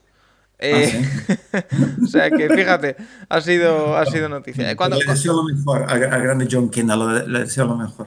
Pues, pues, eso, lo, que hablamos del Capology, la importancia de un quarterback líder, la importancia de un head coach, pues en este caso es que yo lo viví, Paco, ¿sabes? Que, que el quarterback sea la figura que todo el mundo respeta y es igual que seas blanco, negro, azul o verde. Eh, es vital en un equipo. Y ese año lo vivimos y acabamos ganando eh, y él fue pues uno de los grandes culpables de ese año de, ganar la, World Bowl. ¿sí? Y para ir cerrando, eh, una visión general en la que tú me dices y me hablabas de que una de las cosas que más te habían sorprendido de toda la experiencia es, o, una de las cosas que aprendiste es a sobrellevar o a levantarse tras las derrotas, ¿no? Un poco también un equipo que aunque ganó en el 97, no siempre fue ganador, y que aún así eh, siempre mantuvo el mismo entrenador, eh, se formó ahí una gran familia, pese a que los jugadores, como decíamos, eran un poco transitorios, pero eh, eso es lo que más te enseñó. Sí, porque, porque las, es como todo en la vida, ah, Paco. Las victorias te dejan un sabor pues muy dulce, y, pero realmente donde aprendí yo que se aprendía más, valga la redundancia, son con las derrotas. Es que siempre me acordaré y te ayuda muchísimo en la vida. Recuerdo la sensación de perder un partido, llegar al hotel nadie hablando, el, hotel, el autobús en silencio, irte cenar lo, que te entre y, todo el mundo en silencio, irte a dormir. Y, al día siguiente, bueno, los jugadores dormían siempre más, los entrenos levantamos pronto ya para corregir errores. Eh, y, pues llegas al desayuno y todo el mundo en silencio, Paco, hasta que de repente alguien hace una pequeña broma, empiezas a sonreír, ¿sabes? Te empiezas a animar. Y, en definitiva, pues te acabas, pues, pues, acabas levantando el ánimo y, venga, no pasa nada, hay que seguir adelante. Pero e, ese, ese levantarte emocionalmente ¿eh? juntos, o sea, era, era una sensación que, wow, era, increíble, porque es, es, que hay que tirar adelante y bueno, hemos perdido, pero es que hay más partidos y hay que seguir luchando. Y era una sensación, me acuerdo, muy, impresionante, aquellas mañanas de total silencio con los cereales, con los huevos revueltos, con el bacon del desayuno. Y ya te digo, hasta que alguien hace un pequeño comentario y venga, va, ¿no? No pasa nada y adelante. Y sí, sí, la verdad es que, es que recuerdo con, mucho cariño y eh, aquellos momentos con, con los entrenadores y, bueno, y el equipo en general de, de, los Barcelona Dragons. Tú estuviste hasta el final, hasta 2003, y ya para terminar supongo que sería muy mm, traumático, o se veía venir que eso se acababa. Sí, es que yo, los, dos últimos tres años eh, pasé a ser director de operaciones, ya han estado como entrenador. Marco, el gran Marcos Girles pasó a ser el entrenador nacional eh, sí, ¿sabes qué pasa? E, es, que, mm, eh, no lo sé, esto supongo que Rafa te lo comentará, pero yo creo que el gran problema de, esa liga por la que no acabo de funcionar, uno de los motivos, Paco, es porque habían demasiados objetos. ¿Sabes cuando hay una barca con mucha gente remando y unos para un lado y otros para otro? No sé si me explico. No anda. Pues, pues no, no anda. Y claro, había, había gente de la liga donde su objetivo era, por ejemplo, desarrollar jugadores, que es ideal, tú lo sabes. El fútbol americano no lo puedes simular en un entreno, tienes que jugarlo. Entonces, la NFL Europa e, era ideal para que los jugadores cogieran experiencia y aquellos jugadores que no tienen equipo, pues demostrar que podían todavía entrar, era ideal. También era ideal para desarrollar entrenadores, pero ¿qué pasa? Que los equipos NFL que cedían jugadores suyos no querían que los entrenaran entrenadores sin experiencia, con lo, con lo cual hay una contradicción. Después, eh, eh, yo qué sé, eh, desarrollar aquí el talento, ¿no? De, en Europa, por ejemplo, que entre los jugadores aprendiéramos, claro, es lo mismo, claro, no quieres dar mucha responsabilidad porque quieren que los americanos entrenen, o sea, hay una serie de contradicciones, después, vender, ¿qué es más importante? ¿Vender entradas en el estadio o ganar los partidos, ¿sabes? Entonces, eh, es que depende del departamento, porque trabajaras en la liga, la primera era una u otra, ¿sabes? Es como la final, ¿no? ¿Por qué se va a jugar en Barcelona? Pues porque tiene el derecho, pues ya, pero es que, a ver, la parte deportiva o la parte económica, ¿cuál es la importante? Había, yo creo, demasiadas... Eh, Conflictos de intereses, ¿no? Exacto, que, que, necesariamente no podían ir juntos siempre y es cuando al final, pues porque era una gran liga, es que era un gran concepto, ¿no? Nos enamoramos todos, yo creo, del deporte definitivamente, y muchos jugadores, pues como Kurt Warner, Kid no tuvieron su oportunidad, eh, era un gran concepto, un concepto claro. Y que Juan, no me cansaré de decirlo, yo no lo pude vivir porque, bueno, me pilló muy, muy pequeño y no estaba en Barcelona, pero sí que por lo que he oído, por lo que escucho, por lo que leo, fue el germen de la afición que hoy día tenemos a la NFL en este país. Entonces, eh, para que se den cuenta todo el mundo de lo, importante que fue, y, bueno, quizá fue más breve de lo que debería haber sido, eh, debería haber durado algún añito más, quizá, pero bueno, también fue intenso y bonito y trajo experiencias y, cambió vidas, como la de Rafa, como la tuya, creo que, estamos todos de acuerdo en que, en que, lo hizo. Entonces, bueno, eh, ahí queda un, un, gran momento del que hoy celebramos 30 años de su inicio, del primer partido. Y, que nada, Juan, que ha sido un auténtico placer tenerte por aquí. Siempre es un placer escucharte y más, eh, bueno, hablando de esas experiencias que son muy curiosas. Yo me he quedado con la mosca detrás de la oreja de lo de Stoikov. ¿eh? Voy, a, voy a rebuscar porque es muy curioso eso. Así que... lo confirmarás seguro, porque hay que recordar que era jefe de prensa entonces. Sí. Y yo me acuerdo, me acuerdo que estuve en alguno como entrenador. Eh, pero en aquel no estuve seguro, pero creo recordar que sí, ¿eh? pero bueno, él, te dirá, y subieron más nombres también, con su memoria prodigiosa, prodigiosa te, te informará de hasta, hasta qué, a qué hora y qué día se hicieron las pruebas, no te preocupes. Juan, como siempre, un auténtico placer y la semana que viene nos volvemos a ver en el, en el Capologis y gracias por pasarte por, por este podcast especial eh, dedicado a los 30 años del primer partido de los Barcelona Dragons. Gracias, como siempre. A ti, a la audiencia y Go Dragons.